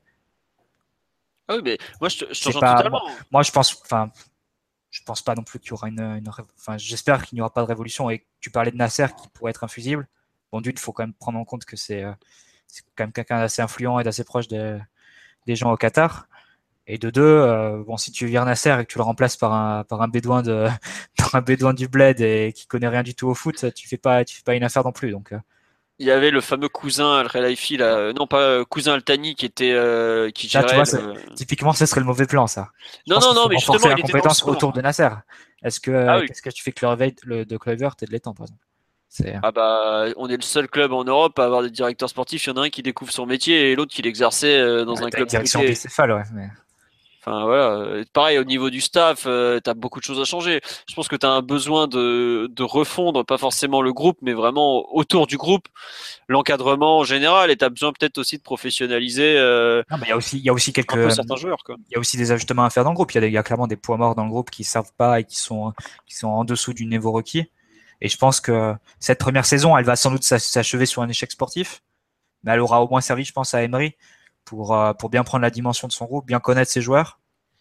Euh, on se rappelle quand même qu'il est arrivé dans des conditions un peu, un peu compliquées l'été dernier, un peu à la va-vite avec un mercato préparé sur un coin de table. Donc c'était compliqué. Ouais, préparé. Tu ne devrais pas utiliser ce terme, mais. Il a été complètement improvisé au, fur et à mesure des jours. Donc, je pense que là, cette saison-là, bon, malheureusement, on a, ça a été la saison de transition à laquelle on s'attendait et ça lui aura au moins servi à, prendre la température et à, je pense, à, se faire une idée de ce qui manque. Après, il reste à lui faire confiance et à lui essayer de lui donner ce, qui est, ce dont il a besoin. Euh, pourquoi ne pas reprendre Léo? Mais je crois que Leonardo au PSG, faut, faut oublier. Quoi. Passez à autre chose. Euh, arrêtez de vous accrocher à cette idée. Euh. Et, et Monchi, c'est illusoire ou Ça fait combien de fois qu'il se propose au PSG Peut-être que là, ça va permettre de me faire bouger les choses. Mais encore faut-il que c'est bien gentil le président. Faut, faut aussi qu'il écoute son entraîneur des fois. Aujourd'hui, je suis pas sûr que pendant le mercato, il ait beaucoup écouté son entraîneur, qu'il a pu s'écouter son directeur sportif, mais bon. C'est, comme ça, quoi. Bon. Après, quand tu vois qu'on se retrouve à faire des, achats de, de, panique au mercato hivernal, c'est que ta saison, elle était déjà mal barrée, quoi. Ouais, clairement. Donc, euh, voilà, quoi. Ouais, tu vois, il y a Sao qui nous dit qu'on va voir Mancini débarquer sur le banc de touche. Ça, c'est. Enfin, voilà, quand. Attention, Arsène Wenger, quand même, c'est la, c'est le serpent de mer qui la grosse côte. ouais, mais plus dans, dans, un rôle de DS, peut-être, directeur technique à la limite. Je on en a déjà plein des directeurs techniques et sportifs. Euh, au bout d'un moment, on peut en faire une collection à Vienne. Hein. Non, non, non, mais dans, dans, dans, l'option de faire un ménage. Euh, directeur du jeu de balle au pied, ouais. Par contre, Ryan, euh, Attends, vas-y, juste. Ryan, non, fini, on va lancer notre ami Ryan après, vas-y. ah non, mais c'était une connerie que j'allais dire. Il y a un nom qui fait flipper, c'est celui de Sarkozy, quoi. je vous le dis, aujourd'hui, faut, faut même pas, faut même pas l'écarter cette hypothèse. Euh, c'est pas faux. Euh, mais t'inquiète pas, Amzian, il est plus ministre de l'Intérieur, tu risques rien. je peux toujours sortir le quad. Euh, Ryan, sur nos problèmes de groupe, d'évolution, t'as un avis, toi qui connais, qui supporte un club très agité, le Real Madrid? Ouais, je sais pas trop comment un projet se relève de ça en fait. C'est Là, j'ai pas trop de réponses encore. J'ai réfléchi. Peut-être que d'ici quelques semaines, j'ai un peu plus clair, mais pour l'instant, je sais pas trop comment ça en relève. D'ailleurs, en parlant de traumatisme, j'ai tendance à penser que. Ouais, vas-y, vas-y. Non, je voulais, je repense à deux, deux, équipes qui ont vraiment été traumatisées. C'est euh, le Bayern de 99 qui perd la finale à la dernière seconde, qui se relève et qui gagne deux ans après. oui, et puis même le, euh, Bayern euh, avec Van Gaal. Oui, il y a celui-là, mais celui-là, je l'ai en partie cité.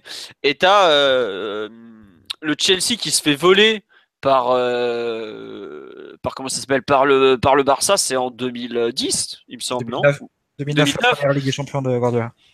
Voilà, et ben finalement, ils en sont pas morts et se sont relevés aussi. Tu vois. Donc, euh, je sais pas, j'ai du mal à considérer cette.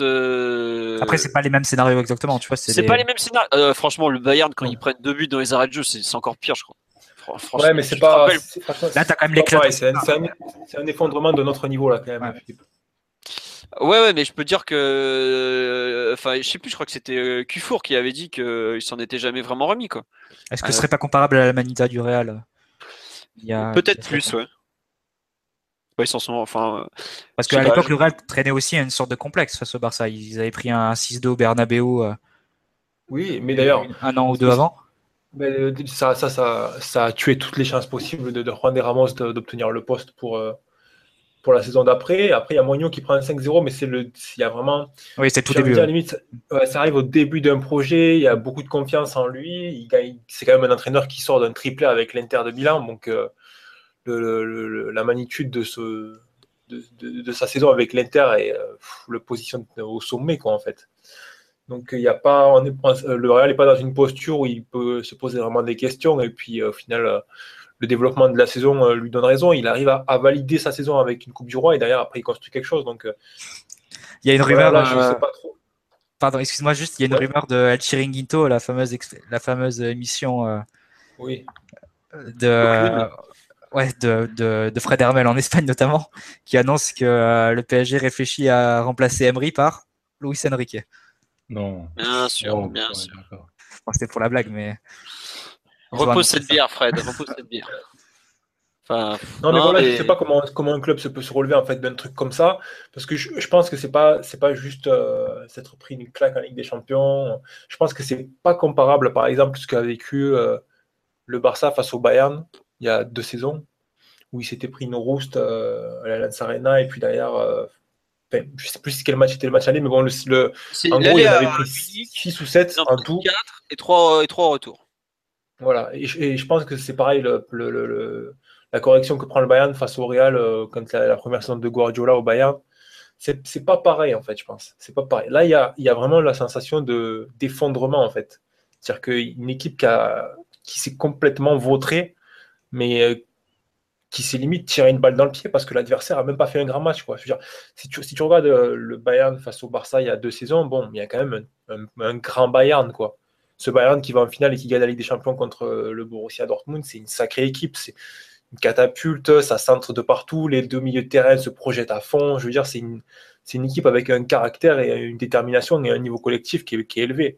Et si tu regardes après le, premier Real d'Ancelotti, c'est pareil, c'est c'est pas une équipe qui est, flamboyante, mais il y, a il y, a un équilibre, il y a une maîtrise technique qui est, pareil, qui est folle, et il faut un, match énorme à. Mais là, il n'y a pas ça, en fait, sur ce, sur ce match-là au Camp Nou, il n'y a pas ça, il n'y a pas un, Barcelone qui va faire un match énorme et qui va, et qui va réduire le, Barça, le, PSG à une petite équipe, quoi il y a, y a, surtout un PSG qui s'est complètement vautré.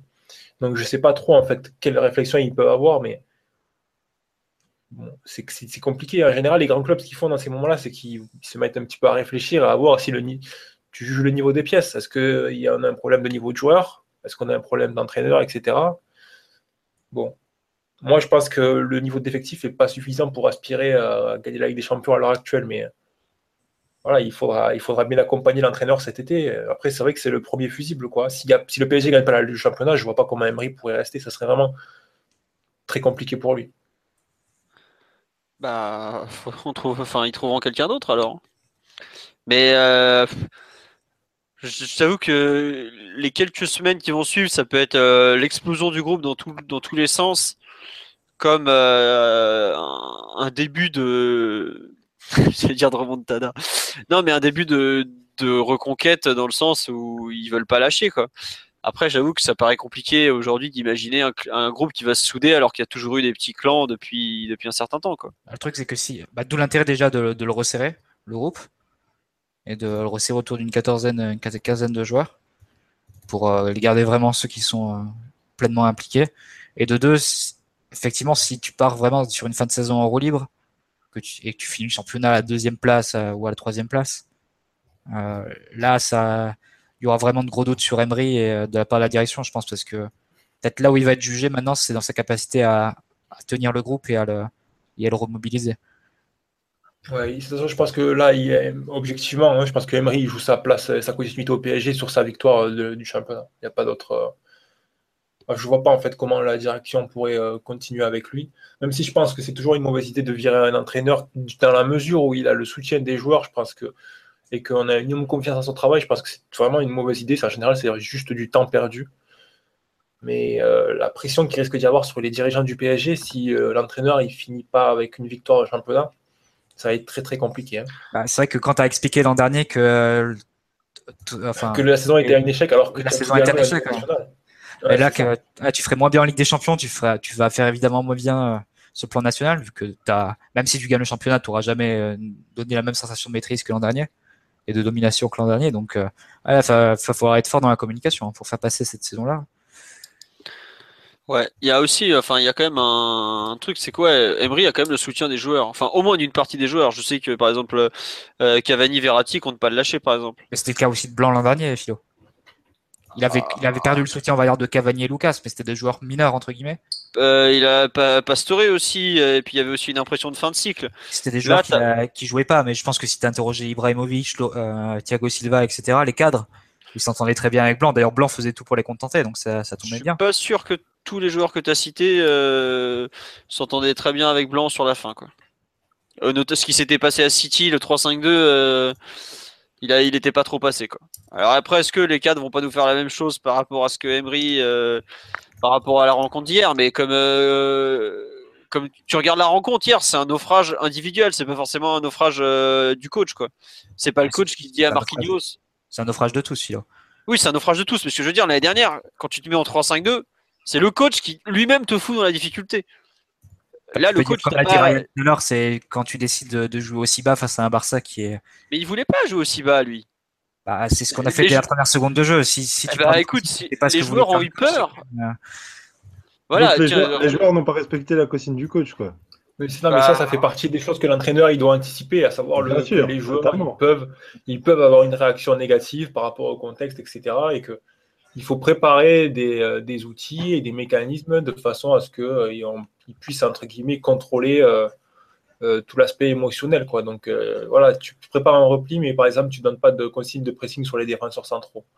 Euh, si les premières secondes elles sont difficiles, que ça commence à pousser, que les milieux de terrain n'ont pas forcément les bons réflexes, que derrière la défense centrale n'est pas agressive dans son positionnement, euh, voilà, il y a un cercle vicieux qui se crée en fait. Donc c'est évident que Emery est responsable. euh, Il, il a mal évalué la situation. Ça, je, je pense qu'on peut pas l'éviter comme conclusion. Ah oui, je te dis pas qu'il l'a pas, qu'il l'a. oui, il y a. Non mais soit, je te rejoins sur un point, c'est que soit il s'est planté sur le plan de jeu, et parce que euh, les mecs, euh, voilà, ça, voilà, quand tu quand t'en prends 6 c'est que tu t'es planté sur ton plan de jeu. Dans ce cas-là, les joueurs l'ont respecté. Soit les joueurs n'ont pas respecté son plan de jeu, ce qui est possible aussi, et ce accroche crois mais dans ce cas-là, dans ce cas-là, il s'est merdé dans sa préparation mentale. Bah oui, totalement. Et Voilà. Et je pense toujours à la conclusion qu'il est responsable d'une façon ou d'une autre. hein. Oui, il est, il est responsable. Mais ce que je veux dire, c'est que euh, autant l'an dernier, euh, on était, on devait faire, enfin, les deux matchs sont ratés l'an dernier. Tu vois ce que je veux dire? L'aller, on avait déjà des doutes, mais le retour, ça a été pire que tout. Et même le- les, comment dire, là, on, on était, euh, on s'est retrouvé dans une situation qu'on n'avait jamais connue, que jamais personne n'avait connue globalement, mené 4-0 contre Barcelone. Et tu, tu te retrouves un peu dans l'inconnu, mais euh, je trouve qu'il n'y a pas la- le même parfum de. Enfin, l'année dernière, c'était dur de, de défendre Blanc. Quoi. Cette année, tu- as un peu plus de, de raison de, de défendre Emery, je trouve, par rapport à, à, à la double confrontation. Quoi. Et puis globalement, il a un peu plus fait ses preuves que Blanc en Europe aussi. Quand même. Tu te souviens de l'interview de Nasser l'an dernier, à un moment, pour répondre euh, sur, le- interrogé sur le fameux match euh, City-PSG. Il dit J'ai senti dans les yeux des joueurs qu'ils étaient pas prêts, que ça allait, que ça allait mal tourner et que, et que ça allait se finir par une élimination. Est-ce que là, tu penses pas que Nasser il pourrait, faire la même interview en parlant la du match chose. retour Barcelone-PSG Bah, euh, oui, mais après, euh, souviens-toi ce qu'il a dit. Ce, l'autre, euh, il y a six mois, il, il nous disait qu'il voyait dans, dans les yeux des joueurs le fait qu'on allait être champion. C'est hein, vrai qu'il regarde beaucoup dans les yeux des joueurs, Nasser. Ouais, c'est vrai que- Voilà, Si t'arrives à- arrête de si regarder t'arrives dans à les la yeux même des joueurs et dans le conclusion- bar de café, quoi. Si tu arrives à la même conclusion que la saison dernière après le match face à, Barcelone, face à City, et City. oui. il y a, il y a- il y a peut-être euh, c'est peut-être le moment de questionner vraiment les joueurs hein, et de se demander s'ils ont le niveau suffisant et s'il manque pas euh, un ou deux voire trois joueurs de très très haut niveau pour que certains qui sont importants aujourd'hui aient un rôle un peu moins important. Ça, je suis d'accord avec toi, Ryan. Quand tu as deux entraîneurs qui euh, consécutifs et très différents dans leur manière de, de gérer les choses, qui, euh, qui arrivent à un échec a- similaire, euh, parce que comme on l'a dit, enfin, avec le niveau des pièces, c'est évident. ouais, c'est vrai que là, il y a, il y a peut-être d'autres paramètres sur lesquels il faut jouer, mais après, quelle est ta marge de manœuvre pour attirer les grands joueurs dont tu as besoin? Ouais, toute la problématique. Mais après, voilà, Ça, le PSG a- est passé à autre chose avec Blanc parce qu'il avait un modèle de jeu super euh, extrême euh, qui demandait des profils très particuliers. Donc, euh, c'est vrai que Emery, c'est un, entraîneur qui va peut-être leur donner une meilleure marge de manœuvre pour attirer des, des joueurs de haut niveau qui correspondent à ce qu'il a envie de faire. On va voir cet été. C'est vrai que ça va être le, le, le, le- le mercato du PSG va être très très important. Déjà, ça va, on va- ça va nous dire c'est un petit peu si, si finalement ce changement d'entraîneur a été pertinent d'un point de vue euh, effectif. Parce que si au final le PSG n'est pas capable de recruter les joueurs de très haut niveau que veut euh, avoir changé d'entraîneur, dans le fond, ça n'aura pas apporté grand-chose. Bah ouais, c'est ça ce que je te disais tout à l'heure, c'est que tu es un peu bloqué par rapport à ta structure d'effectif. À savoir que, par exemple, tu vois, je prends un exemple. Demain, tu dis, tu te rends compte que tu veux plus compter sur Thiago Silva. Mais comment tu veux le refourguer?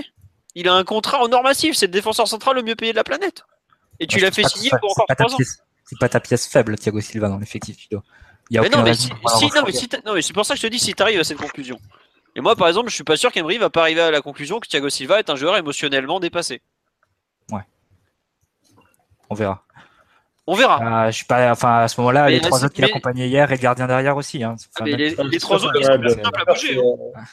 C'est- sûr que voilà, le- le- la première conclusion que tu peux avoir sur les matchs d'hier, c'est que les deux latéraux, ils sont pas, ils ont pas le niveau Ligue des Champions. Mais euh, les deux latéraux, c'est deux postes qu'on risque de recruter cet été. hein. Entre l'arrière gauche, c'est sûr qu'on va prendre quelqu'un, et je pense qu'on prendra un titulaire. Et l'arrière droit, où pour moi, Aurier est quand même très très très très proche de la porte. D'ailleurs, je suis pas sûr qu'aujourd'hui il soit très concentré sur le PSG au passage. Mais euh, tu as aussi une, euh, une question, je trouve, de, enfin, pour remettre en cause tes joueurs cadres, c'est très compliqué, soit par rapport à, leur statut salaire, euh, soit par rapport au fait qu'on a du mal aussi à faire venir des, grands noms pour éventuellement les remplacer. Quoi. Et si sur 4 kilos, je te coupe, désolé Ryan, mais si tes joueurs cadres sont des cadres, c'est parce qu'ils ont un niveau supérieur aux autres. Mais eh ils sont supérieurs aux autres, mais est-ce qu'ils ont un, numéro, un, niveau suffisant pour aller chercher la Ligue des Champions? Ils ont déjà un niveau suffisant pour jouer les huitièmes et les quarts de finale Ligue des Champions, ce qui n'est pas le cas de Meunier et Kurzawa. Donc c'est. Meunier, oui, ça je suis. Il faut déjà commencer par, par les choses évidentes avant de, avant de vouloir se lancer dans des révolutions. Toi, enfin, pour prendre l'exemple d'Ibrahimovic, tu étais contre son départ. J'étais contre parce que je savais que parce que je craignais qu'on le remplace mal. Bah, tu bah, vois, Thiago Silva, tu peux avoir exactement les mêmes craintes. On se dit oui, mais même avec Ibrahimovic, on gagnera tranquillement. Même sans Ibrahimovic, on gagnera tranquillement le championnat. on n'a pas besoin de lui pour battre des, des Toulouse ou des euh, ou des ou des Nancy. Bah si, on a besoin de lui pour battre des Toulouse et des Nancy. Et, euh, on a affaibli l'équipe. Donc je pense que Thiago, si tu vends Thiago Silva et que tu le, remplaces mal, comme tu as mal remplacé euh, Ibrahimovic l'an dernier, tu peux te retrouver avec des sacrées mauvaises surprises à prendre des bouillons face à des équipes assez inattendues quand t'es 4 tant que c'est jamais un but. Hein. Mm.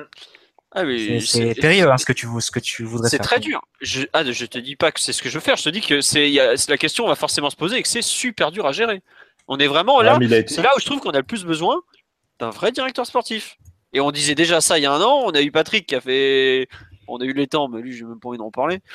Et on a eu Patrick qui fait un peu ce qu'il peut parce que bah il débarque dans le métier, tout ça, tout ça. Euh, bon, c'est pas évident. Hein. Mais je suis d'accord que aujourd'hui, euh, la structure d'effectifs, elle va pas forcément beaucoup bouger parce qu'on on a des contrats qui sont très bons et très longs, soit on veut pas vendre, mais tu as aussi un, rééquilibrage peut-être à faire sur certains points. Après, tu vois, par exemple, on me dit pourquoi on n'enlève pas le capitana à Silva? Comment tu veux enlever le capitana à un mec qui l'a depuis 4 ou 5 ans? Et tu le mets à qui surtout? Tu le mets à qui? Qui a le salaire le plus élevé du vestiaire. Qui a, le, salaire le plus élevé du club? Et qui en plus va super mal le prendre quand, quand tu vas lui enlever. J'en veux pour preuve ce qui s'est passé au Brésil, où on lui a enlevé après sa catastrophique Coupe du Monde 2014 pour le donner à Neymar, qui était à ce moment-là euh, en place et que Dunga comptait sur lui, plus que sur Thiago Silva. Il a pété un câble. Je, je, vous, te laisse imaginer, ou je vous laisse imaginer ce qui va se passer si on lui fait pareil au PSG. Quoi. Et surtout si tu l'enlèves, tu, mets à Cavani, et Cavani, il a été euh, brocardé pendant trois ans par Laurent Blanc pour ses excès d'individualisme dans le groupe. Voilà, il, est, un peu à l'écart. Il est à l'écart du, groupe. franchement, aujourd'hui, vis-à-vis du groupe, le seul capitaine aujourd'hui qui a intouchable, indiscutable, enfin qui pourrait l'être, ce serait Verratti. Mais Verratti, ça reste un joueur de 24 ans et à la fin du match, tu le vois en train de pleurer, par exemple, parce que tu sais que il est émotif, il prend beaucoup de choses à cœur. Est-ce que tu peux aujourd'hui avoir euh, un autre capitaine? Je suis pas c'est pas évident, par exemple. Je pense que la stature de Thiago Silva, elle est pas questionnée à l'intérieur du vestiaire. Donc bah, euh, retirer, retirer son brassard, ce serait peut-être mal vécu aussi par les joueurs et ça correspondrait pas peut-être pas à la, à la réalité de ce qui se passe vraiment à l'intérieur du vestiaire. Ça, c'est vraiment une vision qu'on a de l'extérieur parce qu'on croit que ça va tout régler, que tu fais de retirer le brassard pour que d'un coup les joueurs euh, aient des coups et la grinta et tout ça, ça marche pas comme ça. Il n'y a pas de surtout c'est quoi la positif à retirer le brassard en fait? C'est ça que je...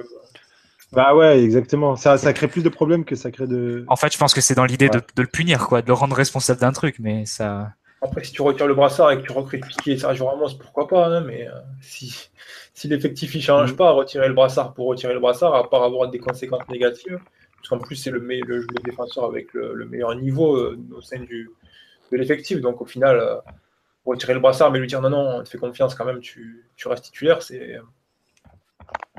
très bizarre quand même comme, comme manœuvre. Ça n'a pas de sens, je pense. Hmm. Ouais. Bon. Euh, vous voulez rajouter quelque chose sur l'avenir post Barça PSG pour l'instant?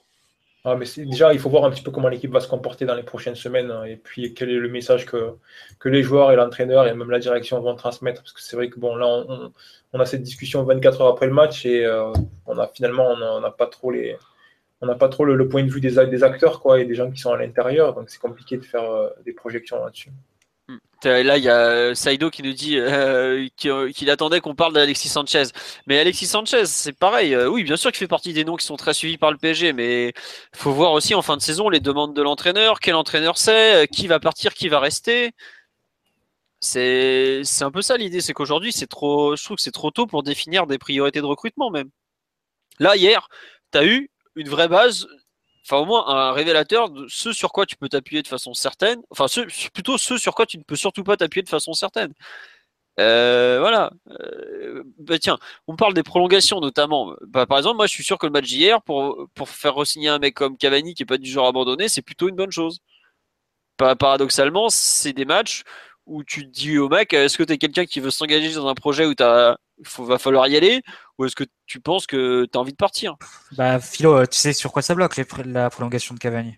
Visiblement, c'est sur les primes, enfin c'est sur les amendes quand il arrive en retard. Mais ça c'est de la connerie, ça j'y crois pas du tout. Le vrai souci, c'est le statut d'impatrié du joueur où là il y a du pognon et des gros sous en jeu, c'est un truc un peu plus important.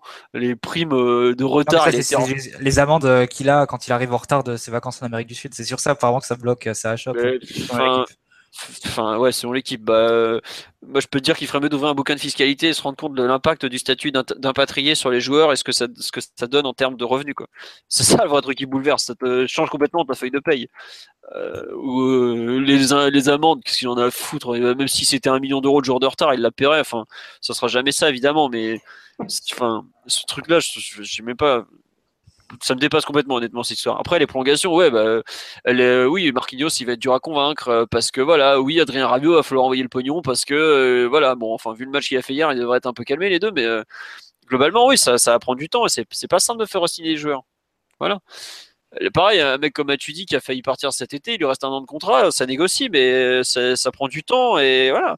Par exemple, moi, je sais qu'un mec comme Matuidi, j'ai pas du tout, du tout envie de le perdre on a déjà vu qu'on avait, euh, on a déjà beaucoup de choses à combler pour avoir en plus besoin de, perdre un des rares joueurs cadres euh, de l'effectif. Hier, comme l'a dit Mathieu, on s'est pointé avec une, équipe qui avait moins d'expérience que celle qui s'était fait euh, broyer à Stamford Bridge il y a trois ans.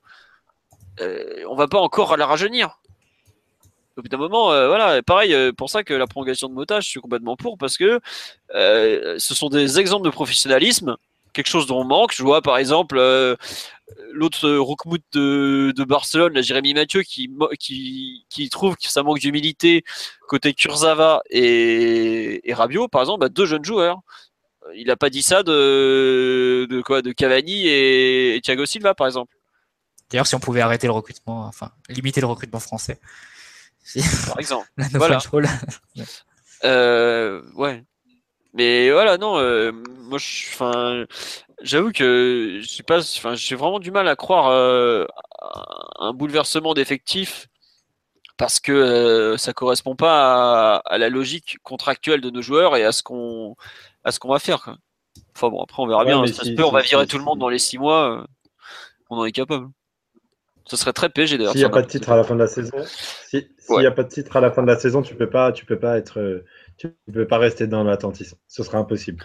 Ça dépend. Impossible. Moi, je suis d'accord avec lui je partage votre opinion, mais le, mais le club ne peut pas rien faire cet été.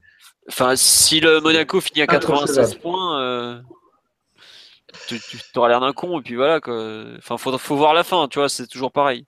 Il y a quand même. Ouais, mais ça ferait, ça ferait une saison sans titre, ça ferait une humiliation en Ligue des Champions. Ah, c'est hyper compliqué, honnêtement. Euh. il y a une autre Moi, je veux bien, je l'entends votre discours, mais.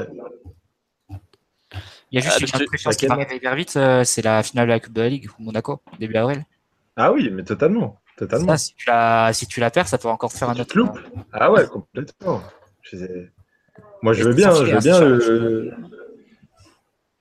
Je veux bien un club stable et, travailleur, mais j'y crois pas du tout. J'y crois pas du tout. Je suis. Hmm, je sais pas. Vos arguments, ils se tiennent très bien. Hein. Ils sont, ils sont, ils sont. Je les entends très bien, mais c'est pas, c'est pas, c'est pas, c'est pas le PSG. Malheureusement, c'est pas le PSG. Et si demain il n'y a pas de titre et c'est une fin de saison en autre boudin, eh ben non, il y aura, il y aura de grands, grands, grands bouleversements. C'est évident. Bah déjà l'an dernier, il y en a eu pas mal alors qu'il y a eu des titres. Alors bon. Euh. Bah voilà. non mais c'est vrai qu'on a, on a, on a, enfin, je sais pas, il faudra voir comment est élu finalement le parcours final, tu vois, parce que si Barcelone gagne la Ligue des Champions, ton, ton élimination, elle est pas lue de la même façon qu'ils se font déboîter autour, autour d'après. Tu vois ce que je veux dire C'est toujours pareil. Ouais, bien sûr, Euh, bien regarde. City l'an dernier, on se fait sortir par City. Euh, ils sont archi nuls. Eh, arrête de, de toucher, je sais pas, ton micro, je sais pas quoi là. Je, je touche rien, je touche rien du tout. D'accord. Non, euh, il y il y avait des bruits comme si tu touchais le micro en fait. Euh, Non, non, non, du en gros, City, pour finir, ils, euh, ils sont ridicules au tour d'après, donc on passe encore plus pour des guignols. Euh, Il y a eu des éliminations où forcément on avait été déçus, mais euh, genre euh, 2015, quand on se fait sortir par Barcelone, on prend 3-1, 2-0, il n'y a rien à dire et tu- ils vont gagner après. Toi, tu es affaibli. À ce moment-là, il n'y a eu aucune remise en question de Laurent Blanc, par exemple, c'est ce que je veux dire. Donc c'est pareil, il faudra voir un peu la suite de la saison, à quelle place va finir le Barça. Quoi. Ça comptera, il faudra voir effectivement le championnat, comment on va s'en sortir. T'as pas mal de choses qui vont dépendre de- pas que de nous, paradoxalement. Quoi. Après, c'est sûr, si on finit avec 10 victoires, bon, euh, Ça serait 2015, avant, le, avant de, de se faire éliminer face au Barça, on avait quand même fait un exploit face à Chelsea. c'est un Chelsea qui était champion d'Angleterre, donc ça, ça avait crédibilisé Laurent Blanc, qui était très Ouais. en question euh, quelques, quelques semaines avant. Le problème, c'est que là, l'exploit, on l'a créé, mais euh, bah, on a fait que l'année, on n'a pas fait le retour. Quoi. voilà. Euh, c'est un peu le souci. Quoi. Mais après, le truc, c'est que ça, se- ça va se jouer peut-être sur un but dans, les, dans le temps additionnel, alors que si tu avais perdu 5-1 hier, tu te serais sans doute qualifié. Mais au fond, les leçons à tirer, elles auraient été les mêmes. Tu aurais, raté ton match de la même façon. Donc, euh, c'est. euh, Comme quoi, des, fois, sur un but, ça, ça joue vraiment. euh, ça peut changer du tout au tout. quoi. Ah oui, ça. euh. Bon, écoutez, sur cette belle conclusion de Monsieur Martinelli, on va con- on va arrêter le podcast là-dessus. On reviendra euh, bien lundi prochain euh, sur le fabuleux Lorient PSG qui s'annonce. Euh, bon, on aura peut-être euh, plein de choses qui se seront passées d'ici là. Donc, euh, merci pour votre fidélité. Vous êtes encore 350 alors qu'il est presque minuit. On espère qu'on vous a pas déprimé et que le podcast vous a vous a permis d'oublier ou au moins de d'accepter la terrible déroute d'hier soir. Un grand merci à toutes vos remarques sur le live et tout, tout ça, tout ça. Bonne soirée à tous et à très bientôt et bonne nuit. Si vous arrivez à mieux dormir ce soir, ça sera pas mal. Ciao, ciao tout le monde. Ciao. Salut. Ciao.